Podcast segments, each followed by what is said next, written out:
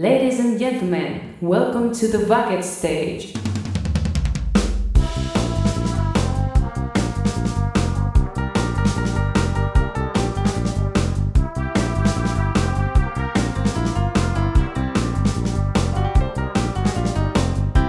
Bienvenidos a The Backstage, el podcast de cine más fresco y más canalla. con las voces de J. González y Mario Murillo. Let's go.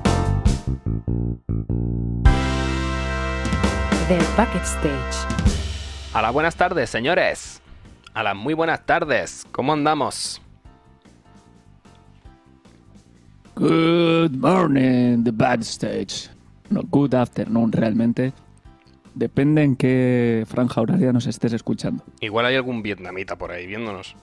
Good morning, Vietnam. Bueno, igual. No, para Vietnam sería de noche ahora. Estarán durmiendo seguramente. No lo sé, no, no estoy situado yo con las zonas horarias, pero Pues sí, sí, ya, te, imagino que, ya te digo yo que sí. que, que tienen que estar un poco oscuros. ¿Qué pasa, Chorby? Ahí siempre fiel. Siempre. Jo, fan, número- Activos. fan número uno, ¿eh? Hombre, Ahora mismo, Mario, si tú tuvieses que mojarte, ¿quién dirías que es tu fan? O sea, tu fan no. ¿Quién dirías que es el fan número uno del programa? Yo tengo dos del candidatos. programa. Sí, sí, del programa. Hombre, yo. Yo soy el fan número uno de mi propio producto. No, hombre, claro. pero. pero eso, eso no cuenta, hombre. Nah, eso, yo creo que- eso yo es trampa. Yo creo que Chorby podría llevarse la palma. Ah, Hay, hay, hay, hay dos fuertes candidatos. Uno, sin duda, es Chorby, que está siempre ahí, la number one, Sí. apoyando. Y el otro, yo creo que es Vic. Ajá. Exacto, eso te iba a decir. Yo creo que están ahí, ahí los dos. Lo que pasa que Vic tiene doble vertiente, es como tiene un trastorno de doble personalidad. A veces es fan, a veces es hater, pero eso está muy bien también. Si, si, si hay hater, o sea, si hay hate, es que estamos haciendo las cosas guays, tío. ¿Qué pasa, Sí. Red Fox?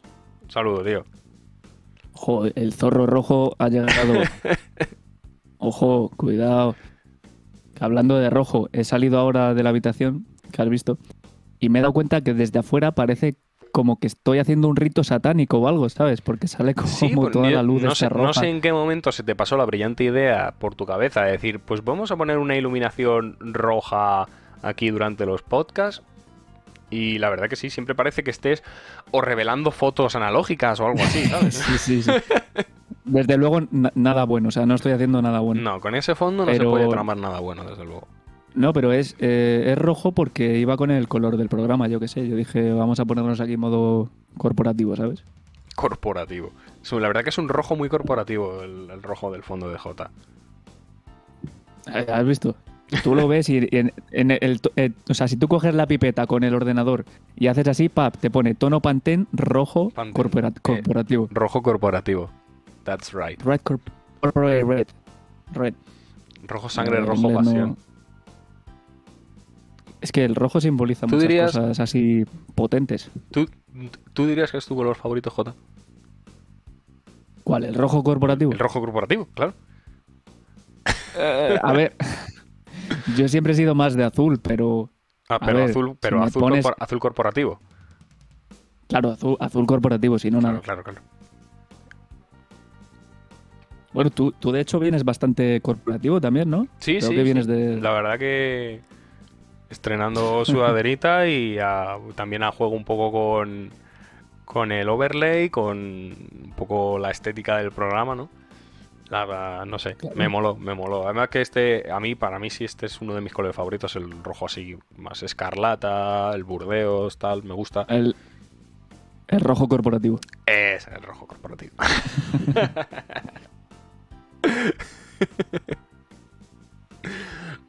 Madre mía, A mí me gusta el color chistoso. color chistoso.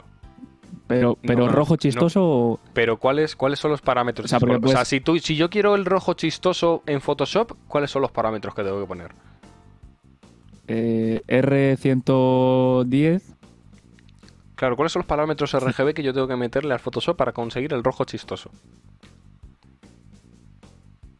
Algún 69 a lo mejor. Esa, esa es mi duda. No sé, no sé. Bueno, va entrando Bueno, la gente. estas son las típicas, típicas conversaciones de ascensor que tenemos los de comunicación audiovisual cuando, cuando en la facultad tú le das al número 5 y, y el ascensor te lleva hasta la planta número 6. Pues bueno, Hostia, ese buen ascensor de la facultad que le dabas a la, a la planta Eh, eh. 3 y bajaba a la menos 1, ¿no? sí, sí, sí, sí, sí. Era brutal. O sea, es que había que tener mucha mano para llegar a la planta que tú quisieras. O sea, tú vamos, fíjate, Ah, si tú te proponías ese- ir a, a la cafetería, era fácil, porque la, cafe- la cafetería al final pues la tenías ya pillada. Pero como quisieras ir a una entreplanta esas de que está ahí entre la mitad del 2 y la mitad del 3, ya tienes que eh, sacar la regla y hacer mates, ¿eh? porque si no, con ese Tú fíjate- ascensor... Tú fíjate cómo era ese ascensor del demonio, tío. Que es que teniendo que subir desde la cafetería, que estaba en la menos uno, hasta la planta más alta de todas, a una clase, tardabas menos subiendo por las escaleras que cogiendo el puñetero ascensor.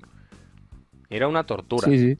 Y aparte que había unos en la- en- como en la parte de detrás del edificio que eran como super mega viejos con paredes de... Ahí está, volviendo poco a poco, estamos volviendo, estamos volviendo, volvimos, volvimos, Mayday, mayday, Volvimos. mayday. volvimos guacho, volvimos guacho, volvimos. Perdonen señores, ha petado mi wifi. Llamando a Twitch, mayday, mayday. Mayday, mayday, mayday, mayday. Llamando a Twitch, no, llamando, a, a mi, a mi asqueroso wifi, tío. Llamando a Telefónica, mayday, mayday, mayday. ¿Está todo el mundo bien? ¿Está todo el mundo bien? Ha habido un accidente. El de mi... po- Se cayó la conexión de atención, madre mía, la que se ha liado en el estadio Santiago Bernabéu. ¿Está la gente bien? ¿Está todo el mundo bien? ¿Está todo el mundo con, con cada parte del cuerpo bien colocado? Pero yo me he quedado un poco con el ojete torcido, con lo que viene a Se ser. comenta que Mario no paga las facturas. Atención, que Movistar le ha hecho un... Atención. Me han cortado el cable. Nada, está todo bien, está todo bien de momento. Bueno, seguimos, seguimos vivos, que es lo importante. Ha sido un partido difícil, pero seguiremos luchando. Hemos recuperado, hemos recuperado. ¿eh? No, hemos- ha habido bajas, ¿eh? Ha, habido bajas porque Estoy chequeando que está todo en orden. lo mismo antes había un espectador y ahora ha habido un poquito de baja. Mm. Vamos a ver si recuperamos otra vez. De hecho, voy a ver si en Twitch Live seguimos activos, A ver. porque se nos ha quedado un jepeto bastante guapo. Vale, va. Es que, es que también te digo que esto de los, view- de los viewers también tarda mucho en actualizarse. O sea, tampoco hay que fiarse mucho. Pero bueno, parece ser que va- poco a poco está la cosa. Los hackers de Andorra atacaron de nuevo. That's, Eh, eh, that's eh, eh. right, Red Fox. That's right, tío. Ahí, ahí las has dado, ¿eh? Los putos hackers de Andorra, tío. Todavía no me da para irme a Andorra, ¿eh? Todavía no me da. Pero poco a poco, poco a poco. Pero es que no Prim- nos da prim- ni para, primero, ir, primero el chalet. ni para ir a la nieve, ¿sabes? Primero el chalet aquí, luego ya eh, el chalet, la mansión en Andorra. Deberíamos hacernos una casa de, de youtubers, de streamers, Claro, ¿eh, Mario? una, de podcasters. una ma- una ma- una mansión streamer, tío. Como la de Ibai Vale, y vale. su séquito. Estamos activos, estamos activos.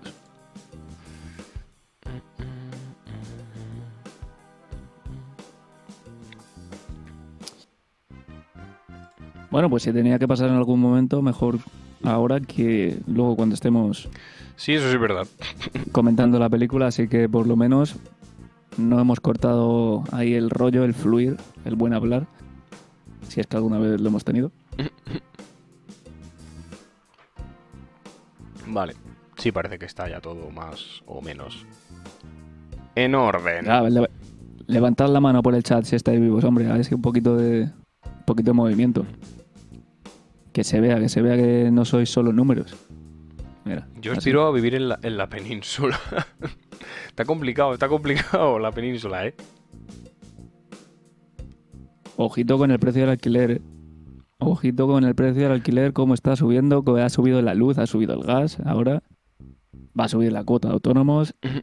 Si es que Ya no te puedes a hacer- tener que Ya no te puedes hacer youtuber o streamer porque como te van a freír a impuestos por hacerte autónomo, tío. Bueno, ¿qué impuestos? Que es, una que cuota, que no son ni impuestos, Sí, es sí, una cuota. Plan, es pagar para poder impuestos trabajar. aparte. Y RPF IVA aparte. Claro, claro, claro. Si tú estos impuestos lo pagas aparte, lo de la cuota es una cuota. No Que tiene las na- habladas nada que ver con, interesantes. con los impuestos, tú. En fin. Dice que pereza buscar el emoticono de la mano. Pero me vale ahí que escribas, hombre, como un valiente, ¿sabes? Además, es curioso porque tu nombre sale en rojo, tío. O sea, eso ya es como la, la Claro, leche, pero ¿no? Que, Red, eso se que puede- Red Fox. Eso se puede programar. Mira, el mío, ¿Ah, sí? el mío también sale en rojo, mira. Pues prográmatelo para ¿Ves? que salga rojo cor- corporativo, ¿sabes? Bien. Rojo corporativo, tío. El mío ¿Y también por qué sale el mío ro- rosita, tío? Yo quiero rojo corporativo Tú también. puedes poner, mira, a mí me sale en una. Yo te digo, en el chat del OBS me sale en morado. En el chat del, del panel de control del creador me sale en marroncito. Y en, y en el directo, en otra pantalla, me sale en verde. O sea, el tuyo me sale random. Yo el mío. El mío en el directo sale en amarillo. Pero aquí en el chat sale en rosa. Que cuidado, que es casi como el rojo corporativo. Mm, Pero, pero no entiendo muy bien cómo va esto. Eso te digo, eso es random. Lo puedes poner, elegir algún color que te guste, pero es random en principio. Nice. Daltonismo, bueno, daltonismo, daltonismo no, pero. Pero un poco de dislexia coloril. Dislexia coloril, madre mía. Claro, o sea, porque el daltonismo se podría considerar dislexia. No, el la dislexia tiene que ver con el léxico. Lo, viene en la propia raíz. Ya, de hombre, la ya, ya. Ya, ya, joder, ya, hombre, pero. Tú me entiendes, ¿sabes? Dislexia para los ojos, no, pa- no, para, no para la lengua. No, no. Yo creo que le te has fumado un buen petardo, la verdad. Eh, puede ser. No, no, no. Puede ser, dice. No, yo no, yo no, no consumo, no consumo. Como, como dice el Chocas, te fumaste cuatro porros. Calla, tontito, Una hostia. que te empapelo. Bueno, cuando, cuando estés ready, J, le vamos dando. No, estamos cuando, un poco cuando calentitos. Cuando tú quieras. Yo siempre estoy ready. Yo nací ready, tío. Hoy, hoy-. Esto es por la mierda de zumo que me he puesto en una taza para aparentar que bebo cerveza, pero es zumo. Y Además te pones una taza de una Game Boy aparentando que eres un gamer y tú no eres gamer, tío. Tú eres un poser. Además vienen con frase motivacional, ¿sabes? Tazas de Mr. Bueno, Wonderful está invertido. Haz creo que la al divertido revés, cada pero- día. Es que entre que las letras están al revés y la luz roja, todo es satánico. Un amigo mío confundía la dislexia con Alzheimer. Hostia, pues. Puedes tener Hostia, un, pues tenía un, un problemón, ¿eh? un malentendido grave con eso. Sí, es como lo del chiste ese, ¿no? De, de que entra uno al médico y le dice... ¿Cómo era, tío? A ver, porque, a porque J es muy malo para contar eh, el típico chiste clásico. J lo cuenta mal siempre. Sí. Pero es porque no me acuerdo, tío, no me acuerdo cómo era. Entra uno al médico, ¿no? Y le dice, le dice, yo tengo, tengo un problema, con, confundo los números con las letras, ¿no? Y dice el médico, qué marrón. Y dice él, pues por el culo de la inco. Oye, lo he medio contado, ¿eh? Sabía. Pensaba que se me iba a trabar Sabía. más. Ay, Pensaba que se me iba a trabar más. Bueno, pues ya estamos modo chistoso, modo jocosos aquí, la alegría de la vida, la alegría de la huerta, si te parece. Podemos arrancar el programa, Vamos dándole. Vamos que a ya está aquí la people llegando.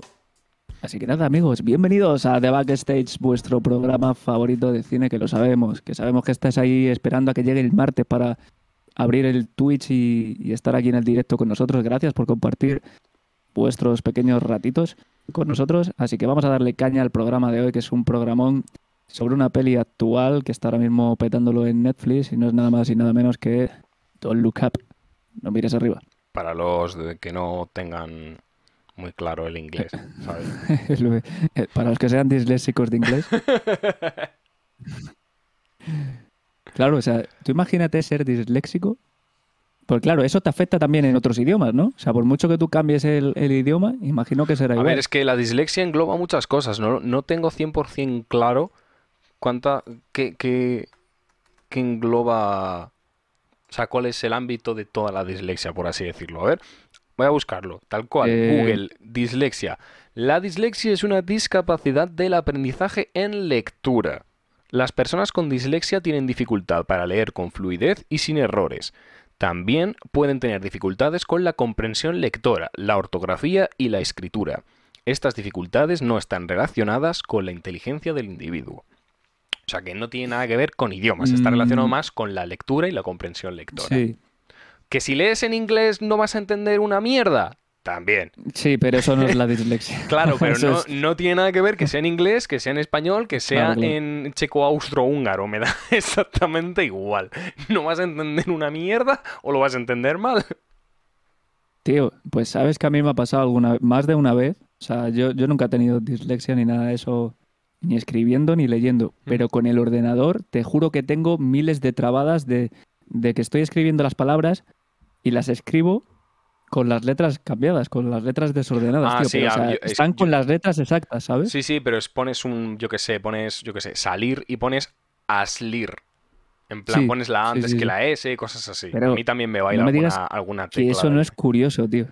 Eso es súper curioso No, también. hecho, o sea, me- porque- a mí me parece algo más normal que, que escribirlo mal porque es como que tú tienes mentalmente la posición de las teclas y como que simplemente lo que es un... Yo lo sí, asocio que le más das a un fallo... antes a un dedo a otro. Claro, yo lo asocio más a un fallo... em, ¿Cómo se llama? La capacidad esta de transmisión Eh, de información del del cerebro. los sistema nervioso. Sí, como una especie de fallo del sistema nervioso que, pues en lugar de darle a la, a, yo que sé, al dedo anular para darle a la S, pues le doy a, o sea, muevo el índice. Porque tengo que hacer anular índice, pues me equivoco y hago índice anular. Entonces en vez de poner salir, pongo aslir.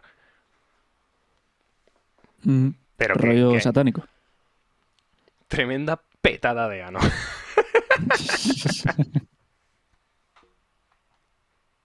Sedes. Sedes. ¿Cómo se, ¿Cómo se lee eso? No lo sé, es, es un, Sejedes. es un colega que se llama Sergio. O, o, o Sidas, ¿sabes? Pues si lo lees un poco con pronunciación. Sidax. A partir de ahora va a ser lees- Sidax.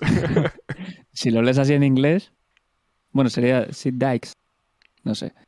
Se te quedó Yo marcado lo del rollo satánico, ¿eh? Eh, sí, es que hoy estamos ahí en torno al rojo corporativo y Satán, ¿sabes? Va a ser Mm. el programa un poco. Bueno, de hecho es un poco eh, apocalíptico el programa, bastante. Sí. O sea, la peli en sí tiene mucho que ver con. A tomar por culo, ya se me están entrando los hackers de Andorra aquí en el ordenador. Me cago en la leche, ¿qué se me está viendo tú aquí? ya está J descargándose vídeos porno. No por. El no por, el vídeo no por. No, es que ponía verificando archivo y yo, pero ¿qué archivo? Si no, eh, no estoy descargando nada. El que Ya tengo aquí verás, está- colgado. Hoy estamos firos, ¿eh? Dice Redbox estamos que ya- se ha visto el tráiler, pero que la peli todavía no. Es muy fácil la peli, o sea, no, no tiene mucho Mira. misterio. Es básicamente, Eh, espera, no, no. Bueno, dil- bueno, dilo, Mario, dilo. va a caer un No, pero espera. ¿Lo digo o no, lo digo? No, no, no lo- a ver, no, pero yo te iba a decir, o sea, para los del chat eh, que no sepáis cómo funciona el programa, nosotros nos escribimos una escaleta antes de, de hacer el programa, obviamente, y en sinopsis Que somos mm, pseudo El profesionales. único que se la curra es, el único que se la curra es Mario, porque yo suelo coger la sinopsis de Film Affinity eh, y hago un copia-pega y ya está. O Pero ni hoy eso. no. O Hoy- ni eso. Hoy, hoy ni, ni siquiera se ha dignado hacer un copia-pega. Hoy lo que ha hecho ha sido escribir no, una puñetera frase pero que no ocupa en una- una frase, pero porque en una frase tienes la sinopsis de esta peli. O sea, yo había puesto, y sin spoilers, ¿eh? Yo había puesto, un meteorito se va a caer eh, la Tierra. Todos lo ignoran. Fin.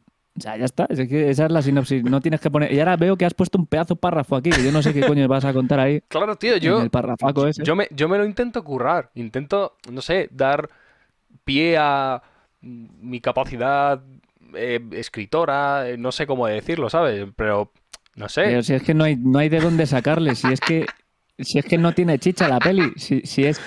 Un meteorito se va a estrellar contra la. Tierra y todos van a morir. A, todo el mundo Claro, le, suda la, le suda la polla.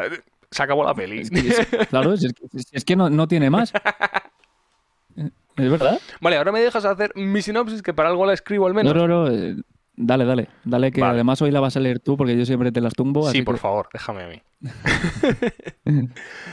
La película de hoy, Don't Look Up, no mires arriba, en español de España, trata de lo siguiente. Kate Dibiaski, interpretada por Jennifer Lawrence, es una estudiante de posgrado de astronomía que, junto con su profesor, el doctor Randall Mindy, interpretado por Leonardo DiCaprio, hacen un descubrimiento tan asombroso como terrorífico. Y es que un enorme cometa se dirige de forma inminente hacia la Tierra y solo quedan seis meses para que impacte contra esta y suponga la extinción del ser humano tal y como lo conocemos. El otro problema es que a la gente le suda tres cojones y medio. Kate y Randall emprenden una especie de tour que intenta advertir a todo el mundo de la catastrófica noticia. Desde la superficial presidenta de los Estados Unidos, Orleán, interpretada por Meryl Streep, y su estúpido hijo y jefe de gabinete del gobierno, Jason, interpretado por Jonah Hill. Me encanta este actor. Desde, digamos, la Casa Blanca hasta el público a pie de calle, que está más pendiente de las redes sociales que de su propia muerte. Todo esto acaba por convertirse en un fenómeno mediático a nivel mundial que saca a la palestra el mayor problema de la sociedad, la estupidez humana. Pues lo que yo he contado, más 90% paja de, de adjetivos y adornitos. ¿Qué paja? ¿Qué paja? ¿Dónde está la paja? No, no malinterpretes, por favor. ¿Dónde está la paja? No sobra ni una coma. Ni una coma. Hombre, Mis la sinopsis coma es son- importante, mis pero más importante Son es que la coma. dignas de Film Affinity, de, de cartelera y de Sensacine. Por favor, yo debería ser redactor en, en- en- en- en- en medios cinéfilos, como Mira, se llamen. El, eh, el zorro rojo me da la razón. Resumen, un meteorito se, se estrella. Si es ¿O que no? no? tiene más, si es que no, ¿O le, no? pu- no le Igual no puedes sacar más chicha. Igual, igual no se Bueno, estrella. claro, De hecho, se pasan toda la peli buscando medios para evitar que se estrelle. dicho esto, el que no se lo haya visto, fuerita de acá. Fuerita de acá que va- vamos, vamos a hablar con spoiler. Y si no, meteos a... Te lo resumo así nomás. Y así os, os- enteráis un poco de qué va la vaina. A ver, la peli va de... es que no hay, no hay más. Un meteorito está llegando a la Tierra. Eh, el tío bueno de Leonardo DiCaprio y la tía buena de Jennifer Lawrence se dan cuenta de que ese meteorito se va a estampar y va a hacer pedazos todo el globo terráqueo. ¿Qué pasa? Pues que viene lo de siempre, politiqueo, chanchullos, eh, no me lo creo, lo subo y lo posteo. Y aquí nadie hace caso. Tremendo pareado. Eh, has visto, ¿eh?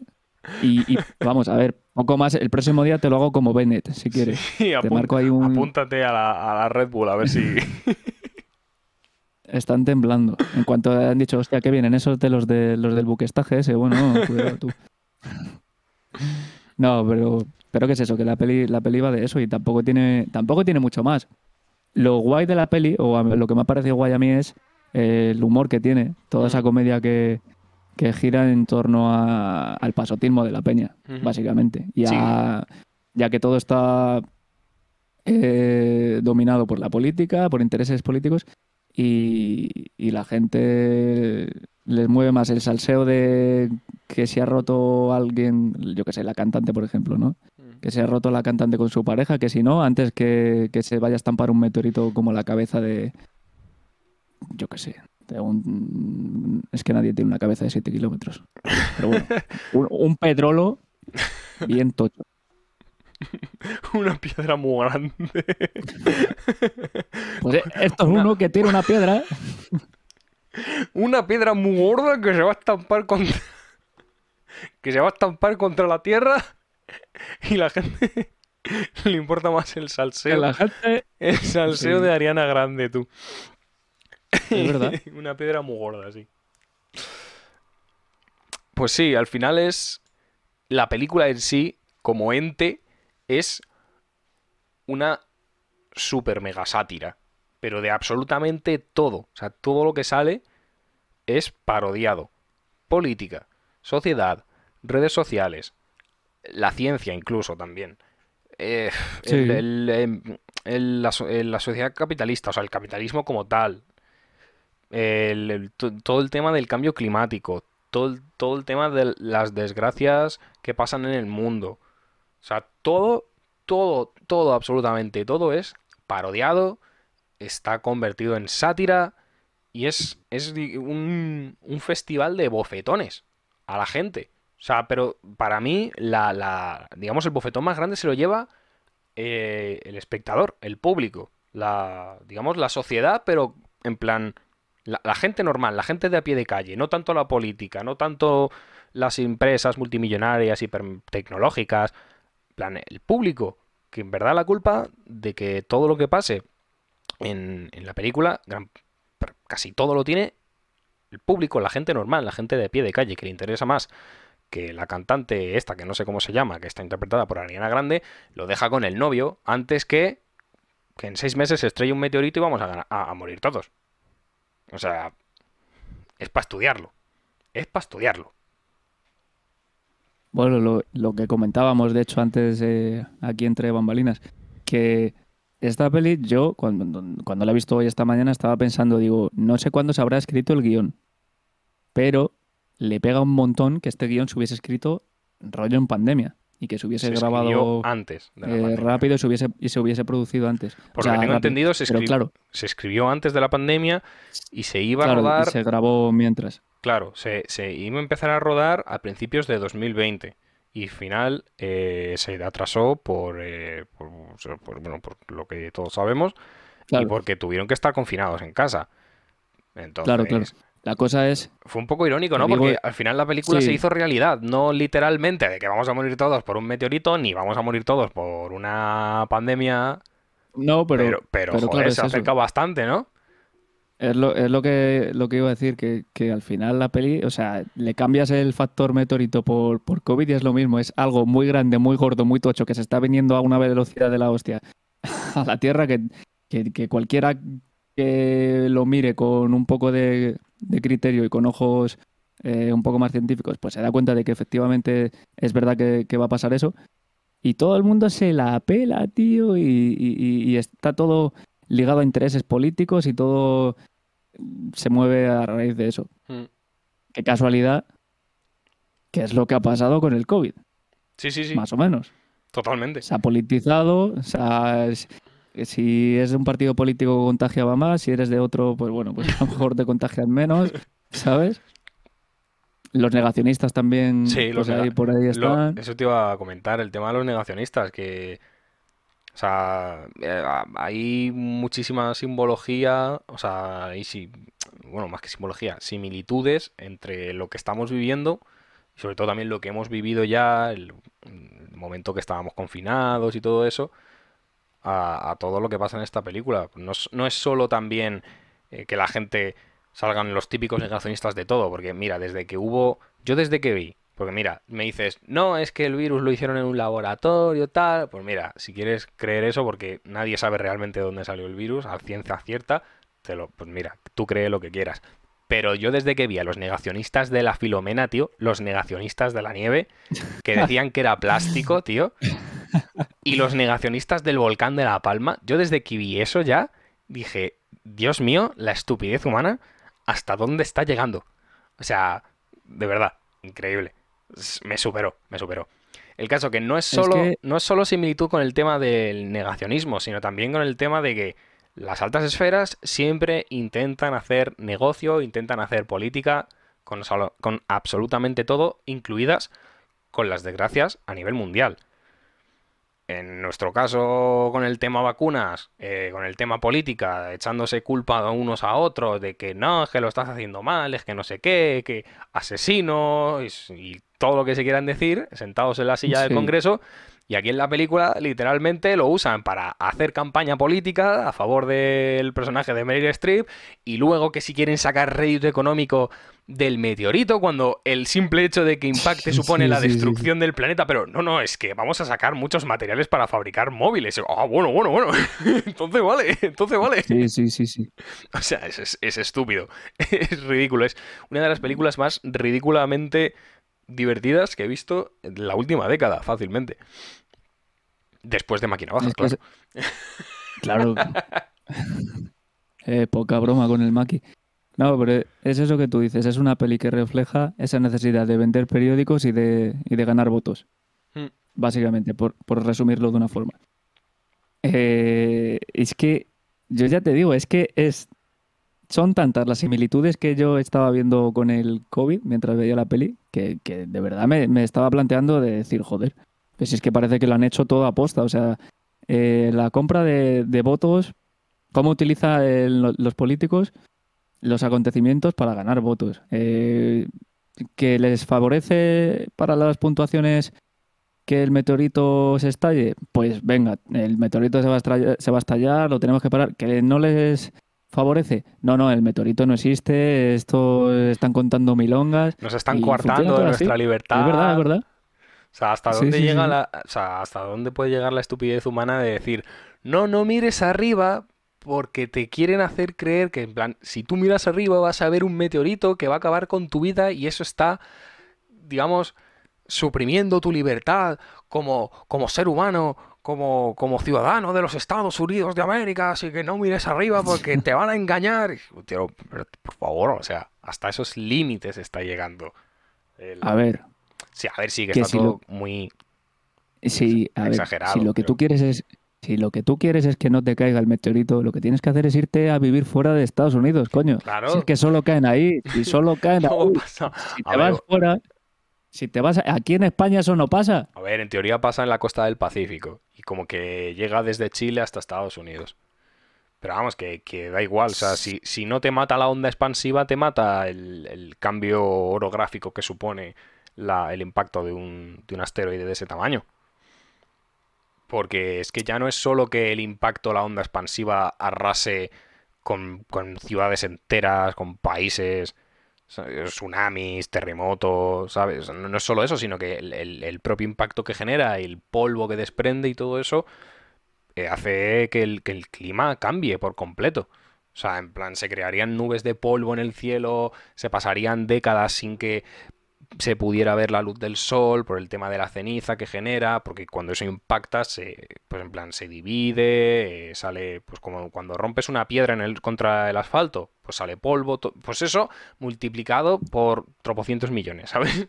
Entonces es como, no es solo que lo que esté, digamos, en el ratio de, de impacto del, del meteorito sería literalmente a tomar por culo todo, o sea, arrasaría con todo, onda expansiva la mierda! onda expansiva brutal, como la chancla que te pega tu madre, igual.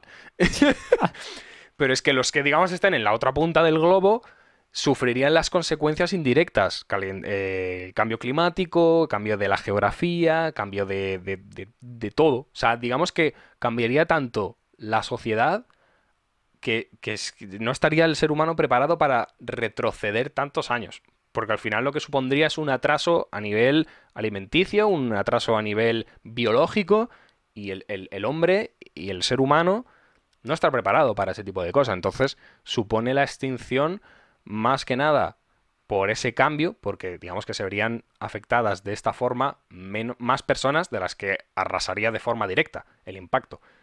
Pero al final acabarían todos prácticamente muriendo por, por, por falta de alimento o por, por falta de vitaminas, porque es que no ves el sol, tío. Es que no ves el sol y vas a estar respirando polvo. La gente se volvería súper mega asmática. Tú fíjate que la que se lió con el volcán. con el volcán que, que había ceniza por todos los puñeteros lados. Sí, sí, sí. Hay mucha gente que se ha vuelto asmática en sitios que están al lado de. Ya no te estoy hablando de volcanes, de gente que vive al lado de eh, fábricas, eh, bueno, no fábricas, eh, canteras y cosas así de carbón que emiten un montón de poluciones. Gente que, que- nace en sitios así y son asmáticos, tío, porque de, de la contaminación del aire se les joden los pulmones. Pues esto, esto supondría mil veces peor. Igual, pero eh, lo he dicho, elevado a la enésima potencia. Digamos que el hombre moderno no está hecho para vivir eh, como se vivía antiguamente. O sea, Claro, no, claro. no te hablo de rollo la, no te hablo de rollo la prehistoria, pero yo creo que todos estos multimillonarios y demás y, y toda esta peña que es la que a lo mejor sobrevive, ¿no? Por la pasta que tienen y demás. eh, o sea, es que no, no están ni al nivel de la España rústica de los años 30 o 40. ¿sabes? O sea, ese, ese, esa- ese conocimiento básico estándar para ganarte tu Mm. propia comida y salir adelante en tu día a día con tres cabras y, y yendo al arroyo a coger agua. Con, No, es verdad. con los camellos. Claro, o sea, yo creo que eso no les falta. O sea, les falta, les falta calle, ¿sabes? Les Mm, falta, les falta, bueno, más que calle, les falta, les falta campo, ¿sabes? Les falta salir un poquito ahí. Al final, mira, lo, lo dice Red Fox, que a nivel social el, o sea, supondría un impacto a nivel comercio. O sea, mm, dejarías de tener relaciones internacionales con países que te suministran un montón de alimentos. Entonces, digamos que es que es que es que colapsaría la sociedad a nivel recursos. ¿Sabes? Y no, no, no está preparada la gente para, para vivir eso. O sea, es que sería una locura. Sería una completa locura. También te digo, se ha visto poquito en la peli, cambiando así, bueno, medio cambiando de tema, se ha visto poquito, o sea, salían los millonarios que, que se ponen ahí en las cápsulas esas y, y al final son los que se salvan y van a, Bueno, se salen de la... Bueno, se salvan. Digamos que por lo menos eh, el meteorito lo esquivan.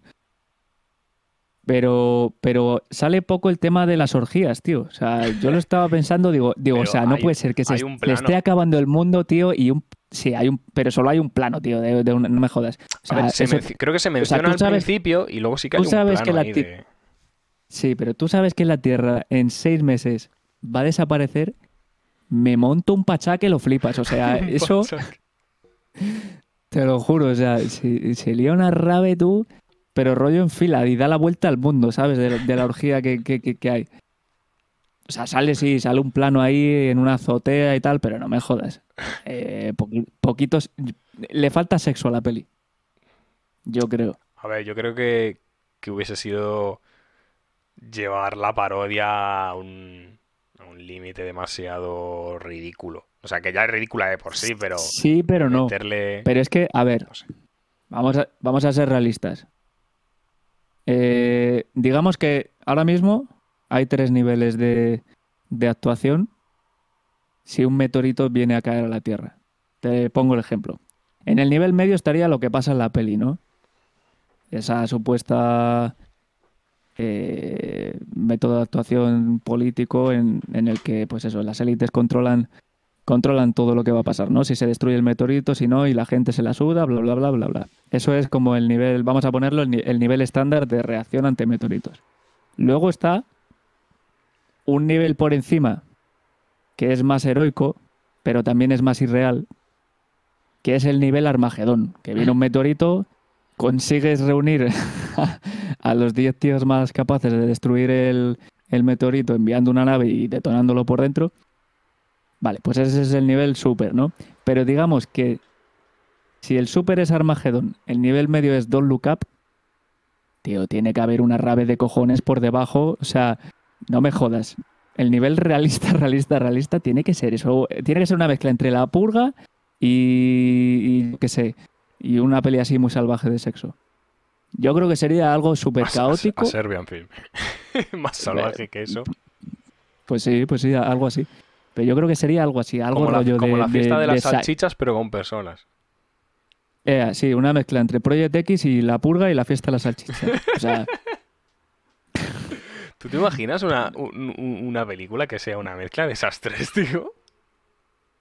están perdiendo dinero las productoras ahora mismo. O sea, de hecho, hemos hecho mal en comentarlo en público y no registrar esa idea, pero...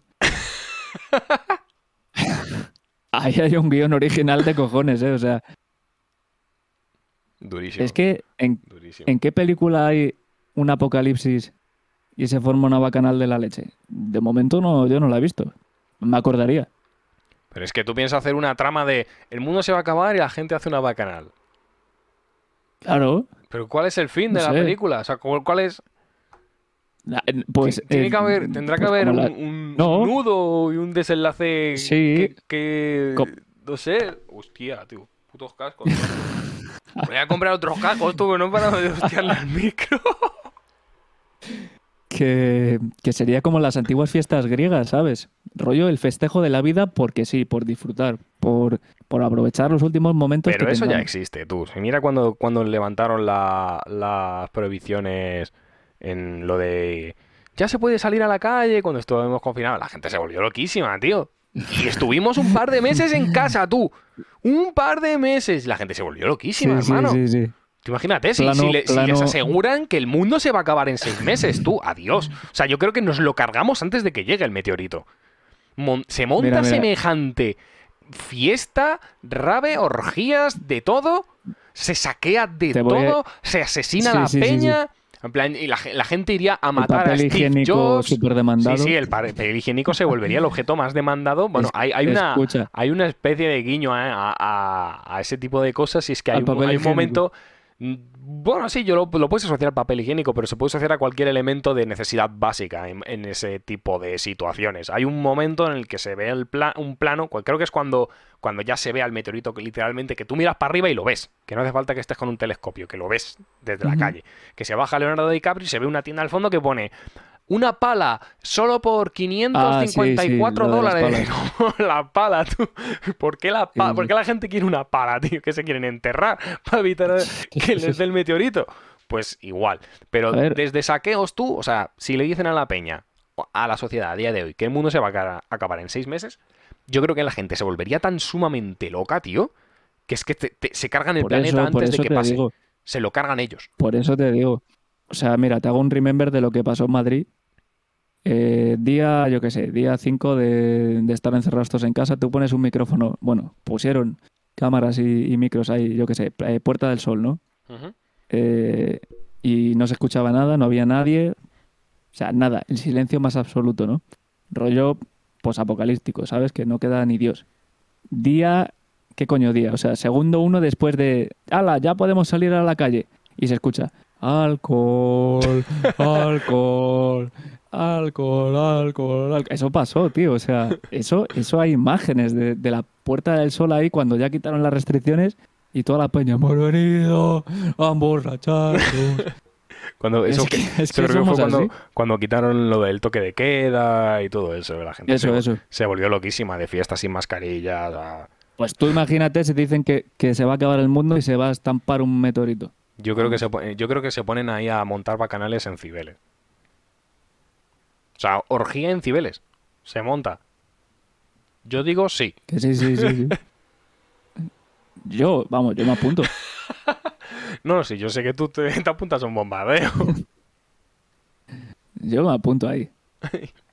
¿Qué, qué harías tú si de repente te dicen, ahora, ahora fuera coñas, ya pregunta más filosófica, ¿qué harías tú si Pues- ahora mismo te dicen, tienes seis meses de vida? Porque se va a acabar el mundo para A todos. ver, depende. Ah, para todos, claro. Es que no es lo mismo que te digan, no, en seis meses vas a estrellarse un Bueno, me da igual, a ver, meteorito si- y, si todo el planeta se va a acabar. Que, que te digan el médico, bueno, ti- tiene usted un cáncer terminal, inoperable, Para- para en seis todos. meses va a morir. Si se acaba el mundo Para todos. pues no sé, o sea, se me viene a la cabeza Seis meses. que sí, que sí, que son seis meses. Se me viene a la cabeza, pues, eh, no sé, intentaría cumplir todas las metas que tengo en mente antes de que pasara, pero es que muchas serían prácticamente, o sea, a no ser que me dedique a, a robar y a atracar a la gente o algo así. ¿Ves? Si es que ya estás pensando mal, si es que ya... Claro, claro, cabrón. Si es que ya pero no sé, o sea, en verdad es que parece que no, pero seis meses es muy poco tiempo, tío, para, para montar. Es que, no sé, intentaría aprovecharlos al máximo haciendo lo que me gusta y pasando el tiempo con, con la gente que quiero. Lo primero dejaría el trabajo, porque total, me voy a morir. Y, y no sé, y el, el dinero que tengo invertido, pues me lo gastaría en, en mis hobbies, en todo lo que me gusta, aprovecharía para viajar, para ver mundo antes de que se destruya. Sí, pero Me iría a Japón. tienes que tener en cuenta, tienes que tener en cuenta que el, el resto del mundo también sabe que se va a acabar en seis meses. Pues ya, me, me sudan los cojones, tío. Yo intento hacer lo que a mí me gusta, ¿sabes?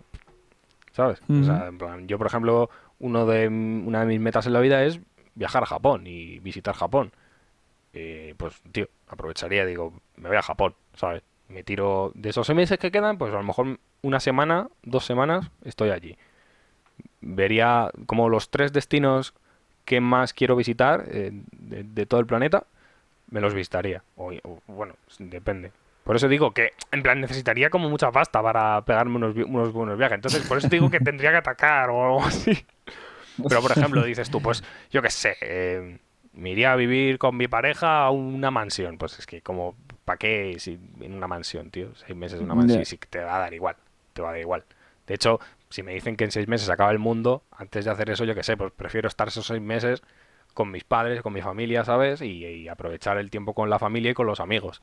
Antes que, pues, yo qué sé, tío. Y dice, no, es que yo siempre he querido vivir en una mansión, comprarme un Ferrari. ¿Para qué te vas a comprar un Ferrari si, si en seis meses lo vas a perder todo? Entonces, pues, pues no sé. No sé. Es que es raro, es raro.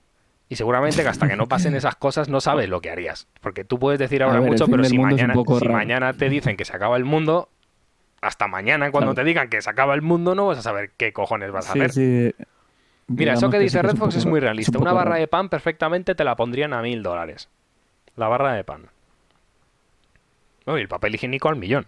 Sí, el bueno, el papel higiénico estaría, eso, vamos, sería como un elemento de premium, ¿sabes? Mm. Los que no, pues con agüita, Yo, yo Ahí, soy, yo por reconozco que soy, soy de los de agua. Yo siempre con agua, tío. Agüita. pero tienes Nunca- chorrín o algo, ¿o qué? Casi nunca ¿En el gasto, baño? casi nunca gasto papel. No, un bidet de toda la vida, tío. Bidet de, de, ba- Ah, de coño, baño el, español. el fucking bidet. Claro, cabrón. ¿Para qué crees que sirve el bidet?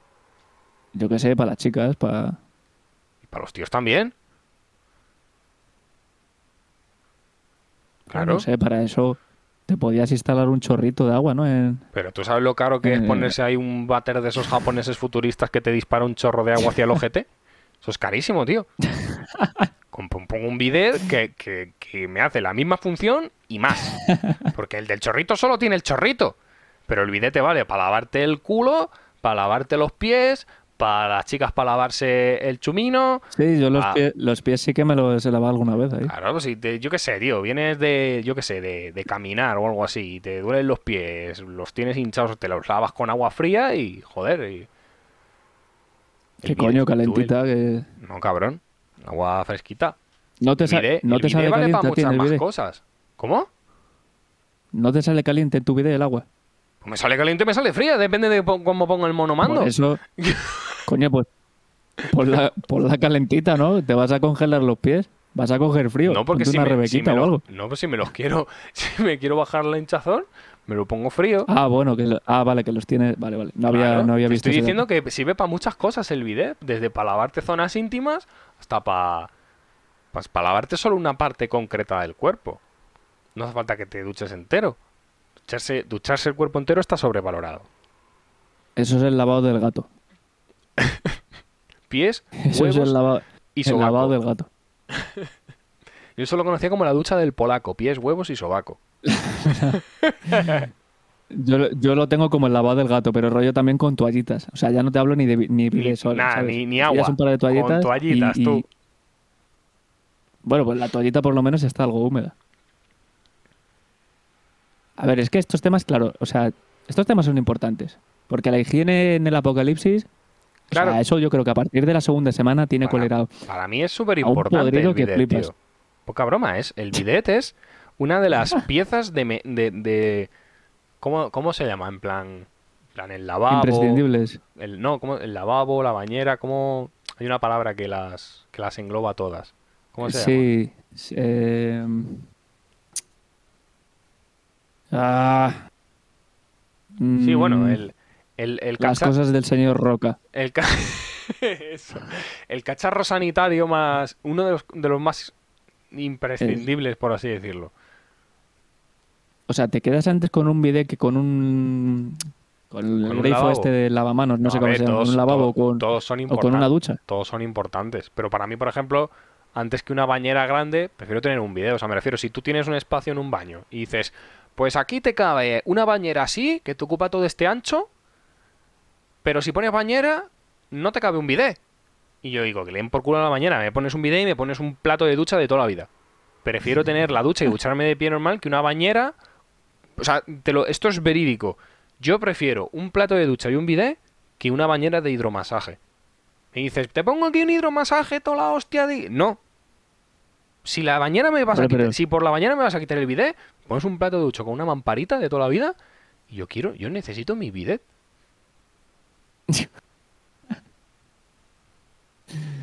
Hostia. De verdad, o sea, el día que descubras lo bueno que es el bidet, no vas a poder vivir sin él. La, la verdad es que no me ha dado el lujo, pero Palabra. siempre palabra. lo he tenido ahí. Tú Nunca lo he usado.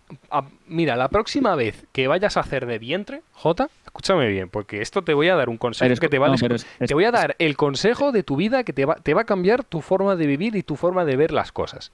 La próxima vez que vayas a hacer de vientre, hacer tus necesidades por el culo, cuando acabes, en lugar de coger papel y restregarte ahí, que además eso raspa y todo, te sientas en el bidet, pones el agua calentita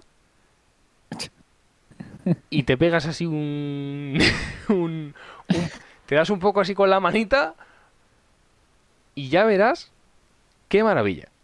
No, y luego no te tienes que limpiar, simplemente con la toallita te secas un poquito. Una toalla. No hace falta ni que restriegues. Con la toallita ha- haces así un poquito, aprietas y se seca. Y ya está. Luego te lavas bien las manos con agua y con jabón, evidentemente. Pero, de verdad, el día que lo hagas, te voy a descubrir el dorado, chaval. Tu vida va a cambiar para siempre. Hazme caso. Confía en mí. Pero ¿sabes qué? Que me voy a esperar y lo voy a, lo voy a probar por primera vez cuando vaya a tu casa. A mi casa. Esto es como el anuncio este de pero yo quiero bidet- mear en el baño de Pablito, pues yo voy a cagar en el Mario de, Mario, de Marieto. Pero, pero el, el bidet de mi casa es igual que el bidet de tu casa. Yo qué sé. Yo te- ah, hazlo, No sé. tú hazlo primero. tú, tú hazlo en tu casa tranquilamente. Y después me comentas.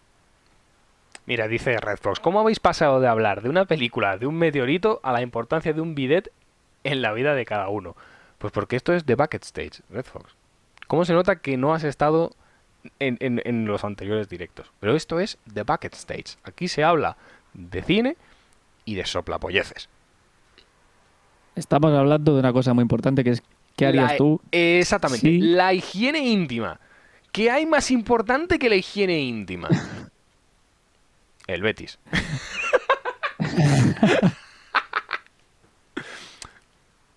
No, pero ahora- ahora, de verdad, y lanzo la pregunta ya no solo a Mario, sino a todo el mundo.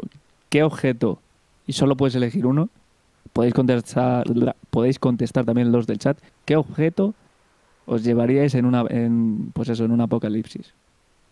Solo uno. No zombie, un apocalipsis normal. Se cae un meteorito, seis meses, solo uno. Pero ¿dónde te lo vas Solo a llevar? puedes- Si no puedes subir a ningún lado. Yo qué sé, o con qué, no sé, o qué objeto te quedarías. No sé, qué objeto... Es que no, no me puedo quedar con nada porque se va a destruir todo. Otra cosa es que dices, no, es que No, te, vas a, pero digo- te vas a subir a un cohete digo- que va a llevar a otro planeta y solo puedes llevar un No, no, no, no, digo, digo desde el momento en el que tú sabes que hay un apocalipsis, Mm. en esos seis meses, ¿qué objeto sería el que más usarías, el que, yo qué sé, el imprescindible? El starter pack de, de superviviente. El bidet. El bidet, no, porque el bidet no me lo puedo llevar, no es útil. ¿Sabes No, que no. hay, o sea, tú sabes que la gente que está en las autocaravanas y en las furgos estas tienen un poti, tío, que es como una cosa, es como, como lo que utilizan los niños para cagar, pero, pero rollo hecho para adultos, que es una cosa que ocupará, no sé, esto más o menos, algo así, es como un asiento pequeño de estos que es del Ikea, ¿sabes? Tamaño estándar, que No se sé. abre, No sé. no, sé cómo funciona. no- imagino conozco, que tú haces ahí tus cosas y luego eso se tira por ahí. Eso podría ser... un cubo de toda la vida.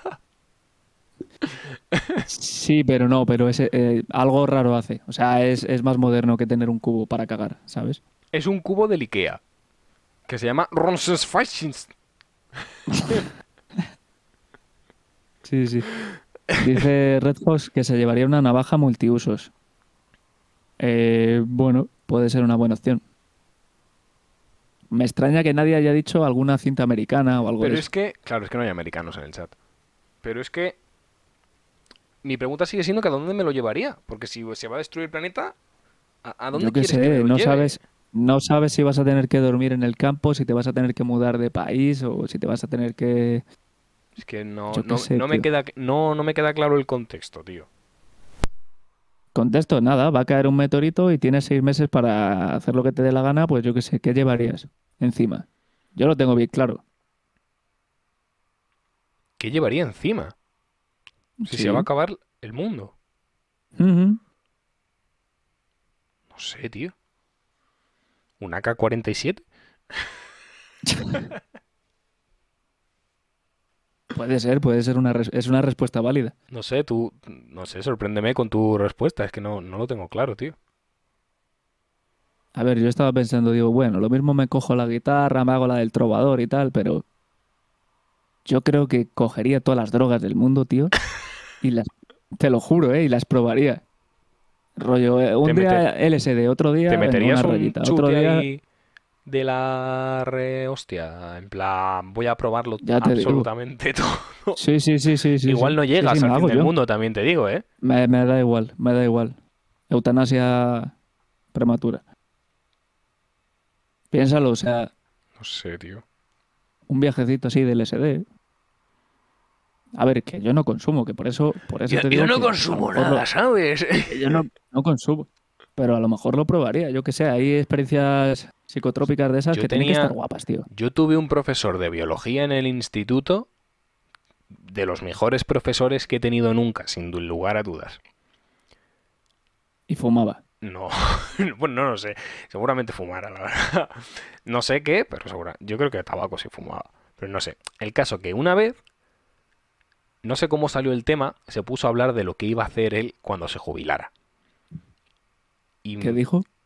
y lo que dijo, y lo tenía clarísimo el hombre, pero súper claro. Decía, yo cuando me jubile, me voy a fumar unos petas así de grande. Dice, porque como ya estoy viejo, me va a dar igual todo. Era un grande de la vida ese señor. Claro, joder. Pues No lo que te he dicho. No yo. voy a decir su nombre por, por respetar su intimidad, pero era, era, uf, qué grande ese Es que te digo una cosa, los de biología son muy de darle ahí al... Cigarrito de la risa, ¿no? Es que en la facultad de biología de, de la autónoma, yo lo sé porque estudia ahí el Alfon y Chris, hay una asociación, A la asociación llama del Mal- porro. La asociación de fumetas anónimos. No, pero, pero así- hombre, no es tan descarada, pero se llama mala hierba. Que tú dices, a ver, Nunca mm, muere. Me da a mí que insectos y aves no estudian, ¿sabes lo que te digo? Estudian otras cositas. Mira, Sí, sí, sí. di- dice Redfos que un profesor suyo le puso un vídeo de monos fumando y con un palo se puso a imitarlos. ¿Sabes, ¿sabes qué, qué clase de vídeo se me ha venido a la cabeza? En Los típicos vídeos esos que se, que se han puesto mazo de moda, sobre todo el año pasado, 2021, de Top 5 animales más épicos de la historia. no, no me digas que no los has visto. No, no lo he visto. No me digas No, que no, no, has visto ninguno de esos vídeos. Son maravillosos. Son maravillosos. Esos vídeos... top esos 5 vídeos top utili- cinco animales más épicos de la historia. Número uno. Ah, animales. animales. animales. Sí, sí, como Ah, animales, sí. perros, Sí, gatos, monos. Sí, los de Express TV, sí, sí, sí, sí. ¿Cómo, cómo? Los de Express TV. No, no, no, no, no, no, TV son- no, no, no, no tiene nada que ver. Son, son memes, en plan, son vídeos random de internet de, de un loquendo hablando Claro. por- a un loquendo hablando bra- brasileño y, y pone Ah, no, no, vale, no, ya no, sé no, no, no, no, no, no. Sí. Mira, mira, mira, mira, mira, mira. Sí, No, no, sí, voy a poner uno ahora mismo, tío. Voy a ponerte uno ahora mismo, pero tal lo cual. que pasa es que no lo, no lo voy a escuchar, pero... Bueno, pero que lo, que lo, que- que lo vea el chat, me da igual, tío. me da exactamente igual, tío. A ver, yo tendría esas dos cosas pendientes antes de morirme, ¿no? Eh, ver esos vídeos y utilizar el vídeo. Tío, o sea... Pero creo que sé cuál vídeos dices. Tengo que poner O sea, son los vídeos esos que dicen cinco animales más extraños y te sale ahí el pez ese con la linterna. Que no, que no, que no, que no, que no, que no tiene nada que ver, un tío. topo sin- no tiene nada que un ver. topo rosa no tiene nada pelo. que ver. No tiene nada que ver.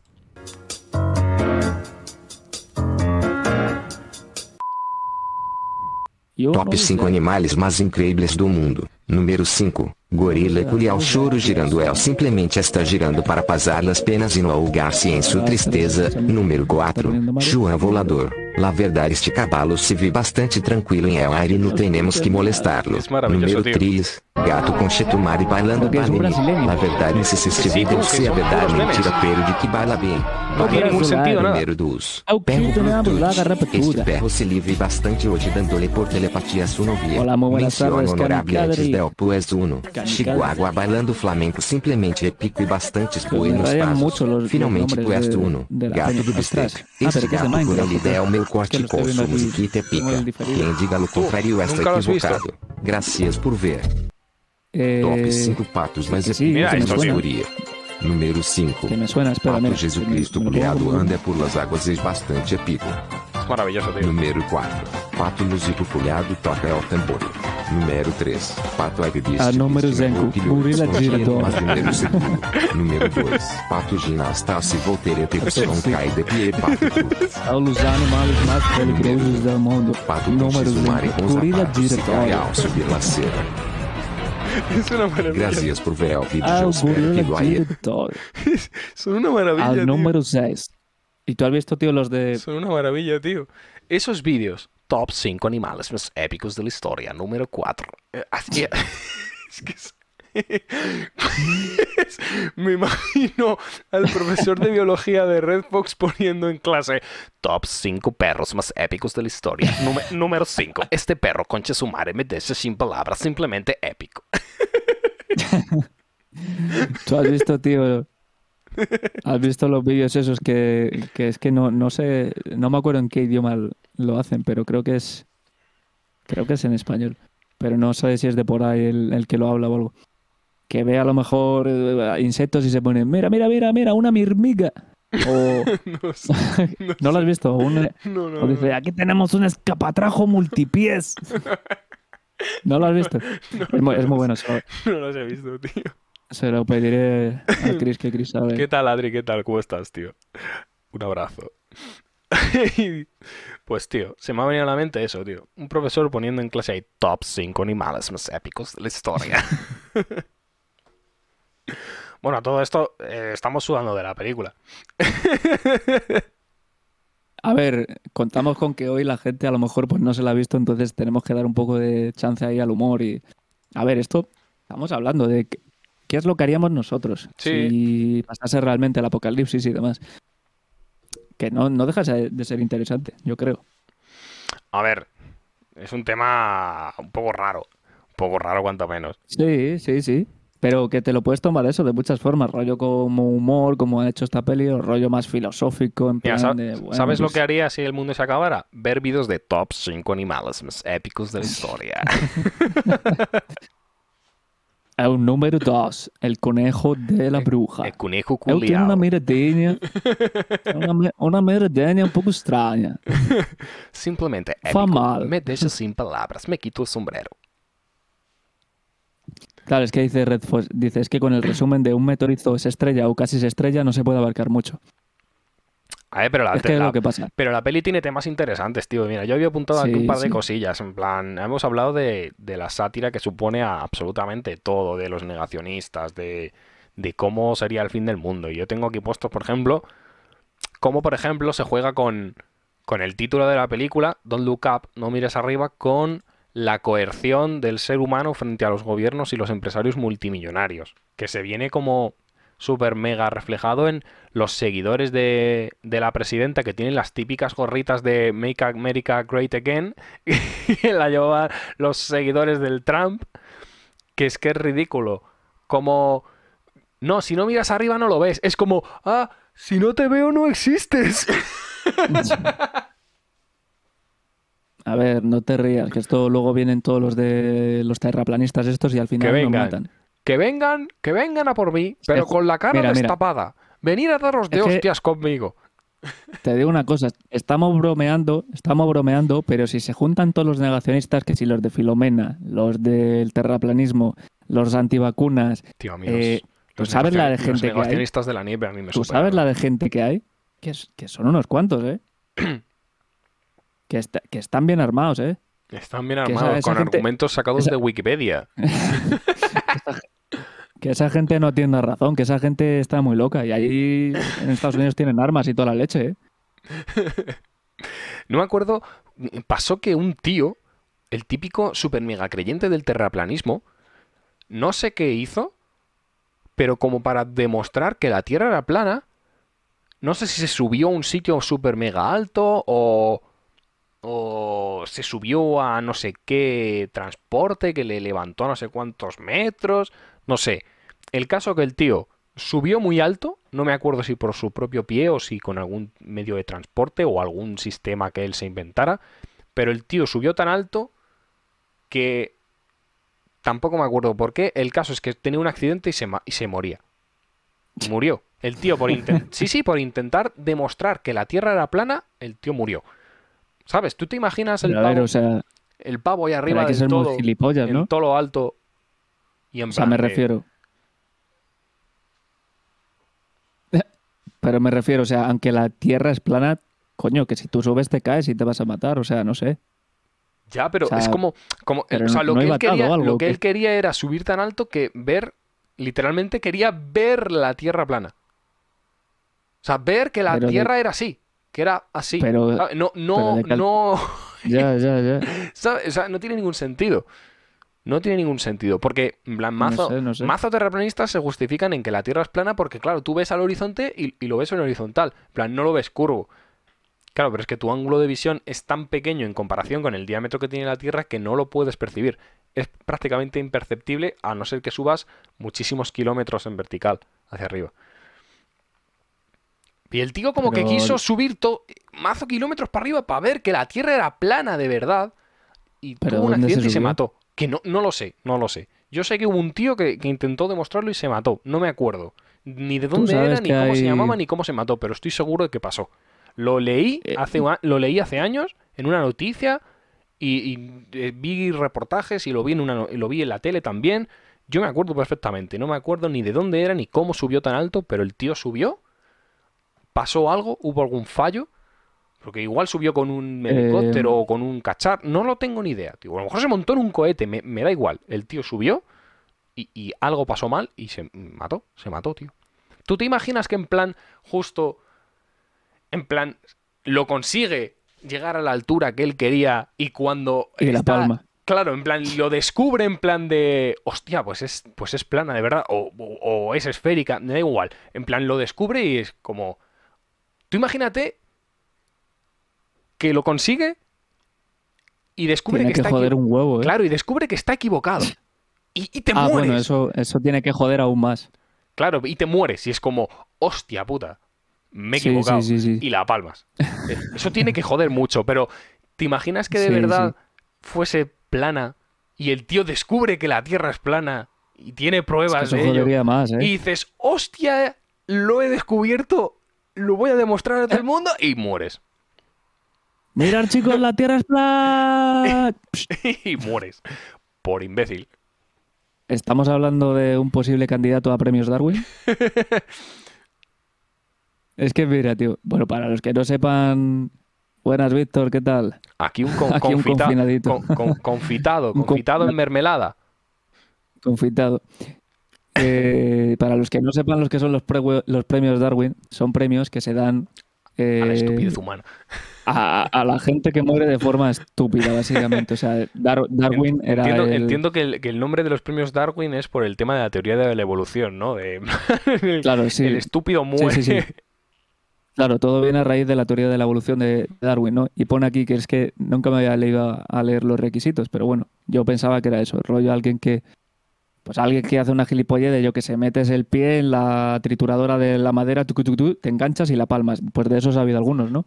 Pero es que resulta que hay, re- hay cinco requisitos para ganar el premio y es que el candidato debe estar muerto o haber quedado estéril. Ese es, ese es el Son, premio- son todos. es- Ah, vale. El 50% son, Ese es el premios, son- premios póstumos. Claro, porque hay mucho. mucho claro, son en- premios entiendo- a la muerte. Entiendo que hay mucha gente, sobre todo hombres, mujeres pocas, la verdad.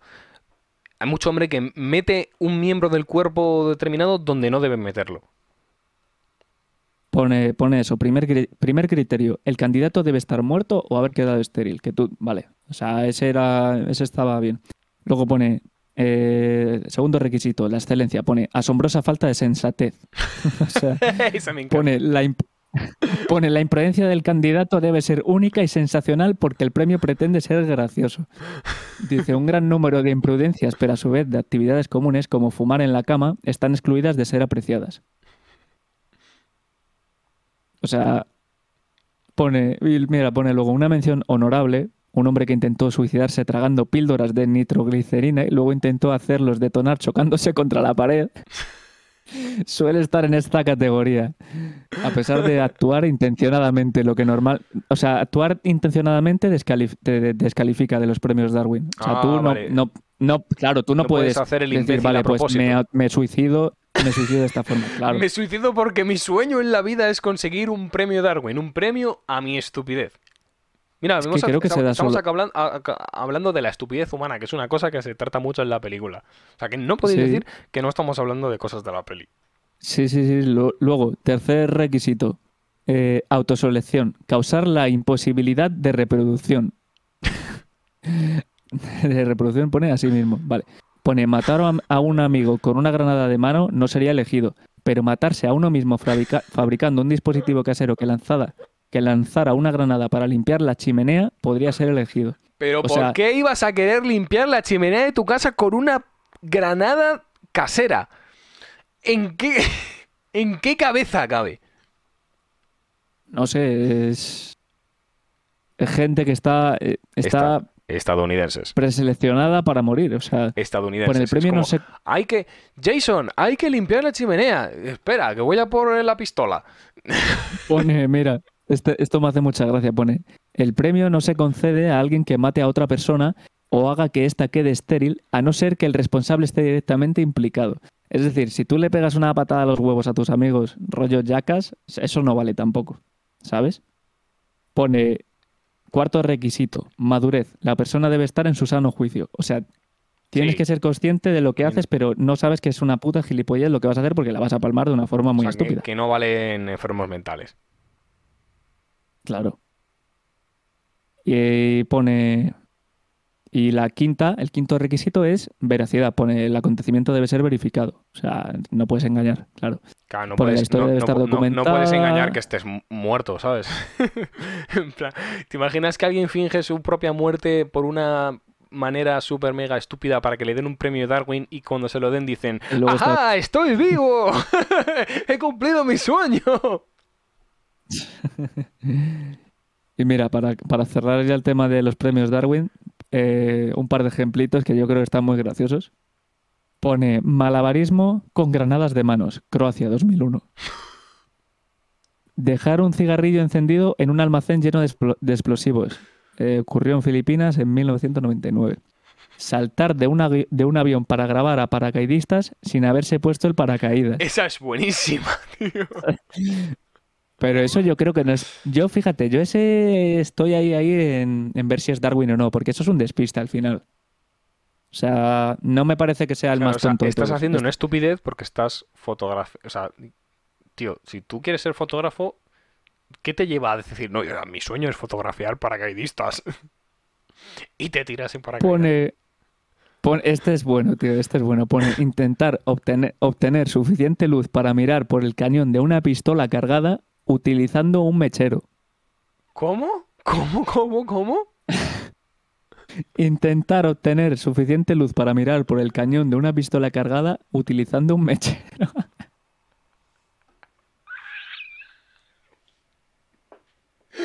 o sea, No puede ser, tío. pero, pero es que se ve que aquí estaba. El, año siguiente estaba su gemelo, porque pone, iluminar un depósito de combustible usando un mechero para comprobar si tiene algún elemento inflamable.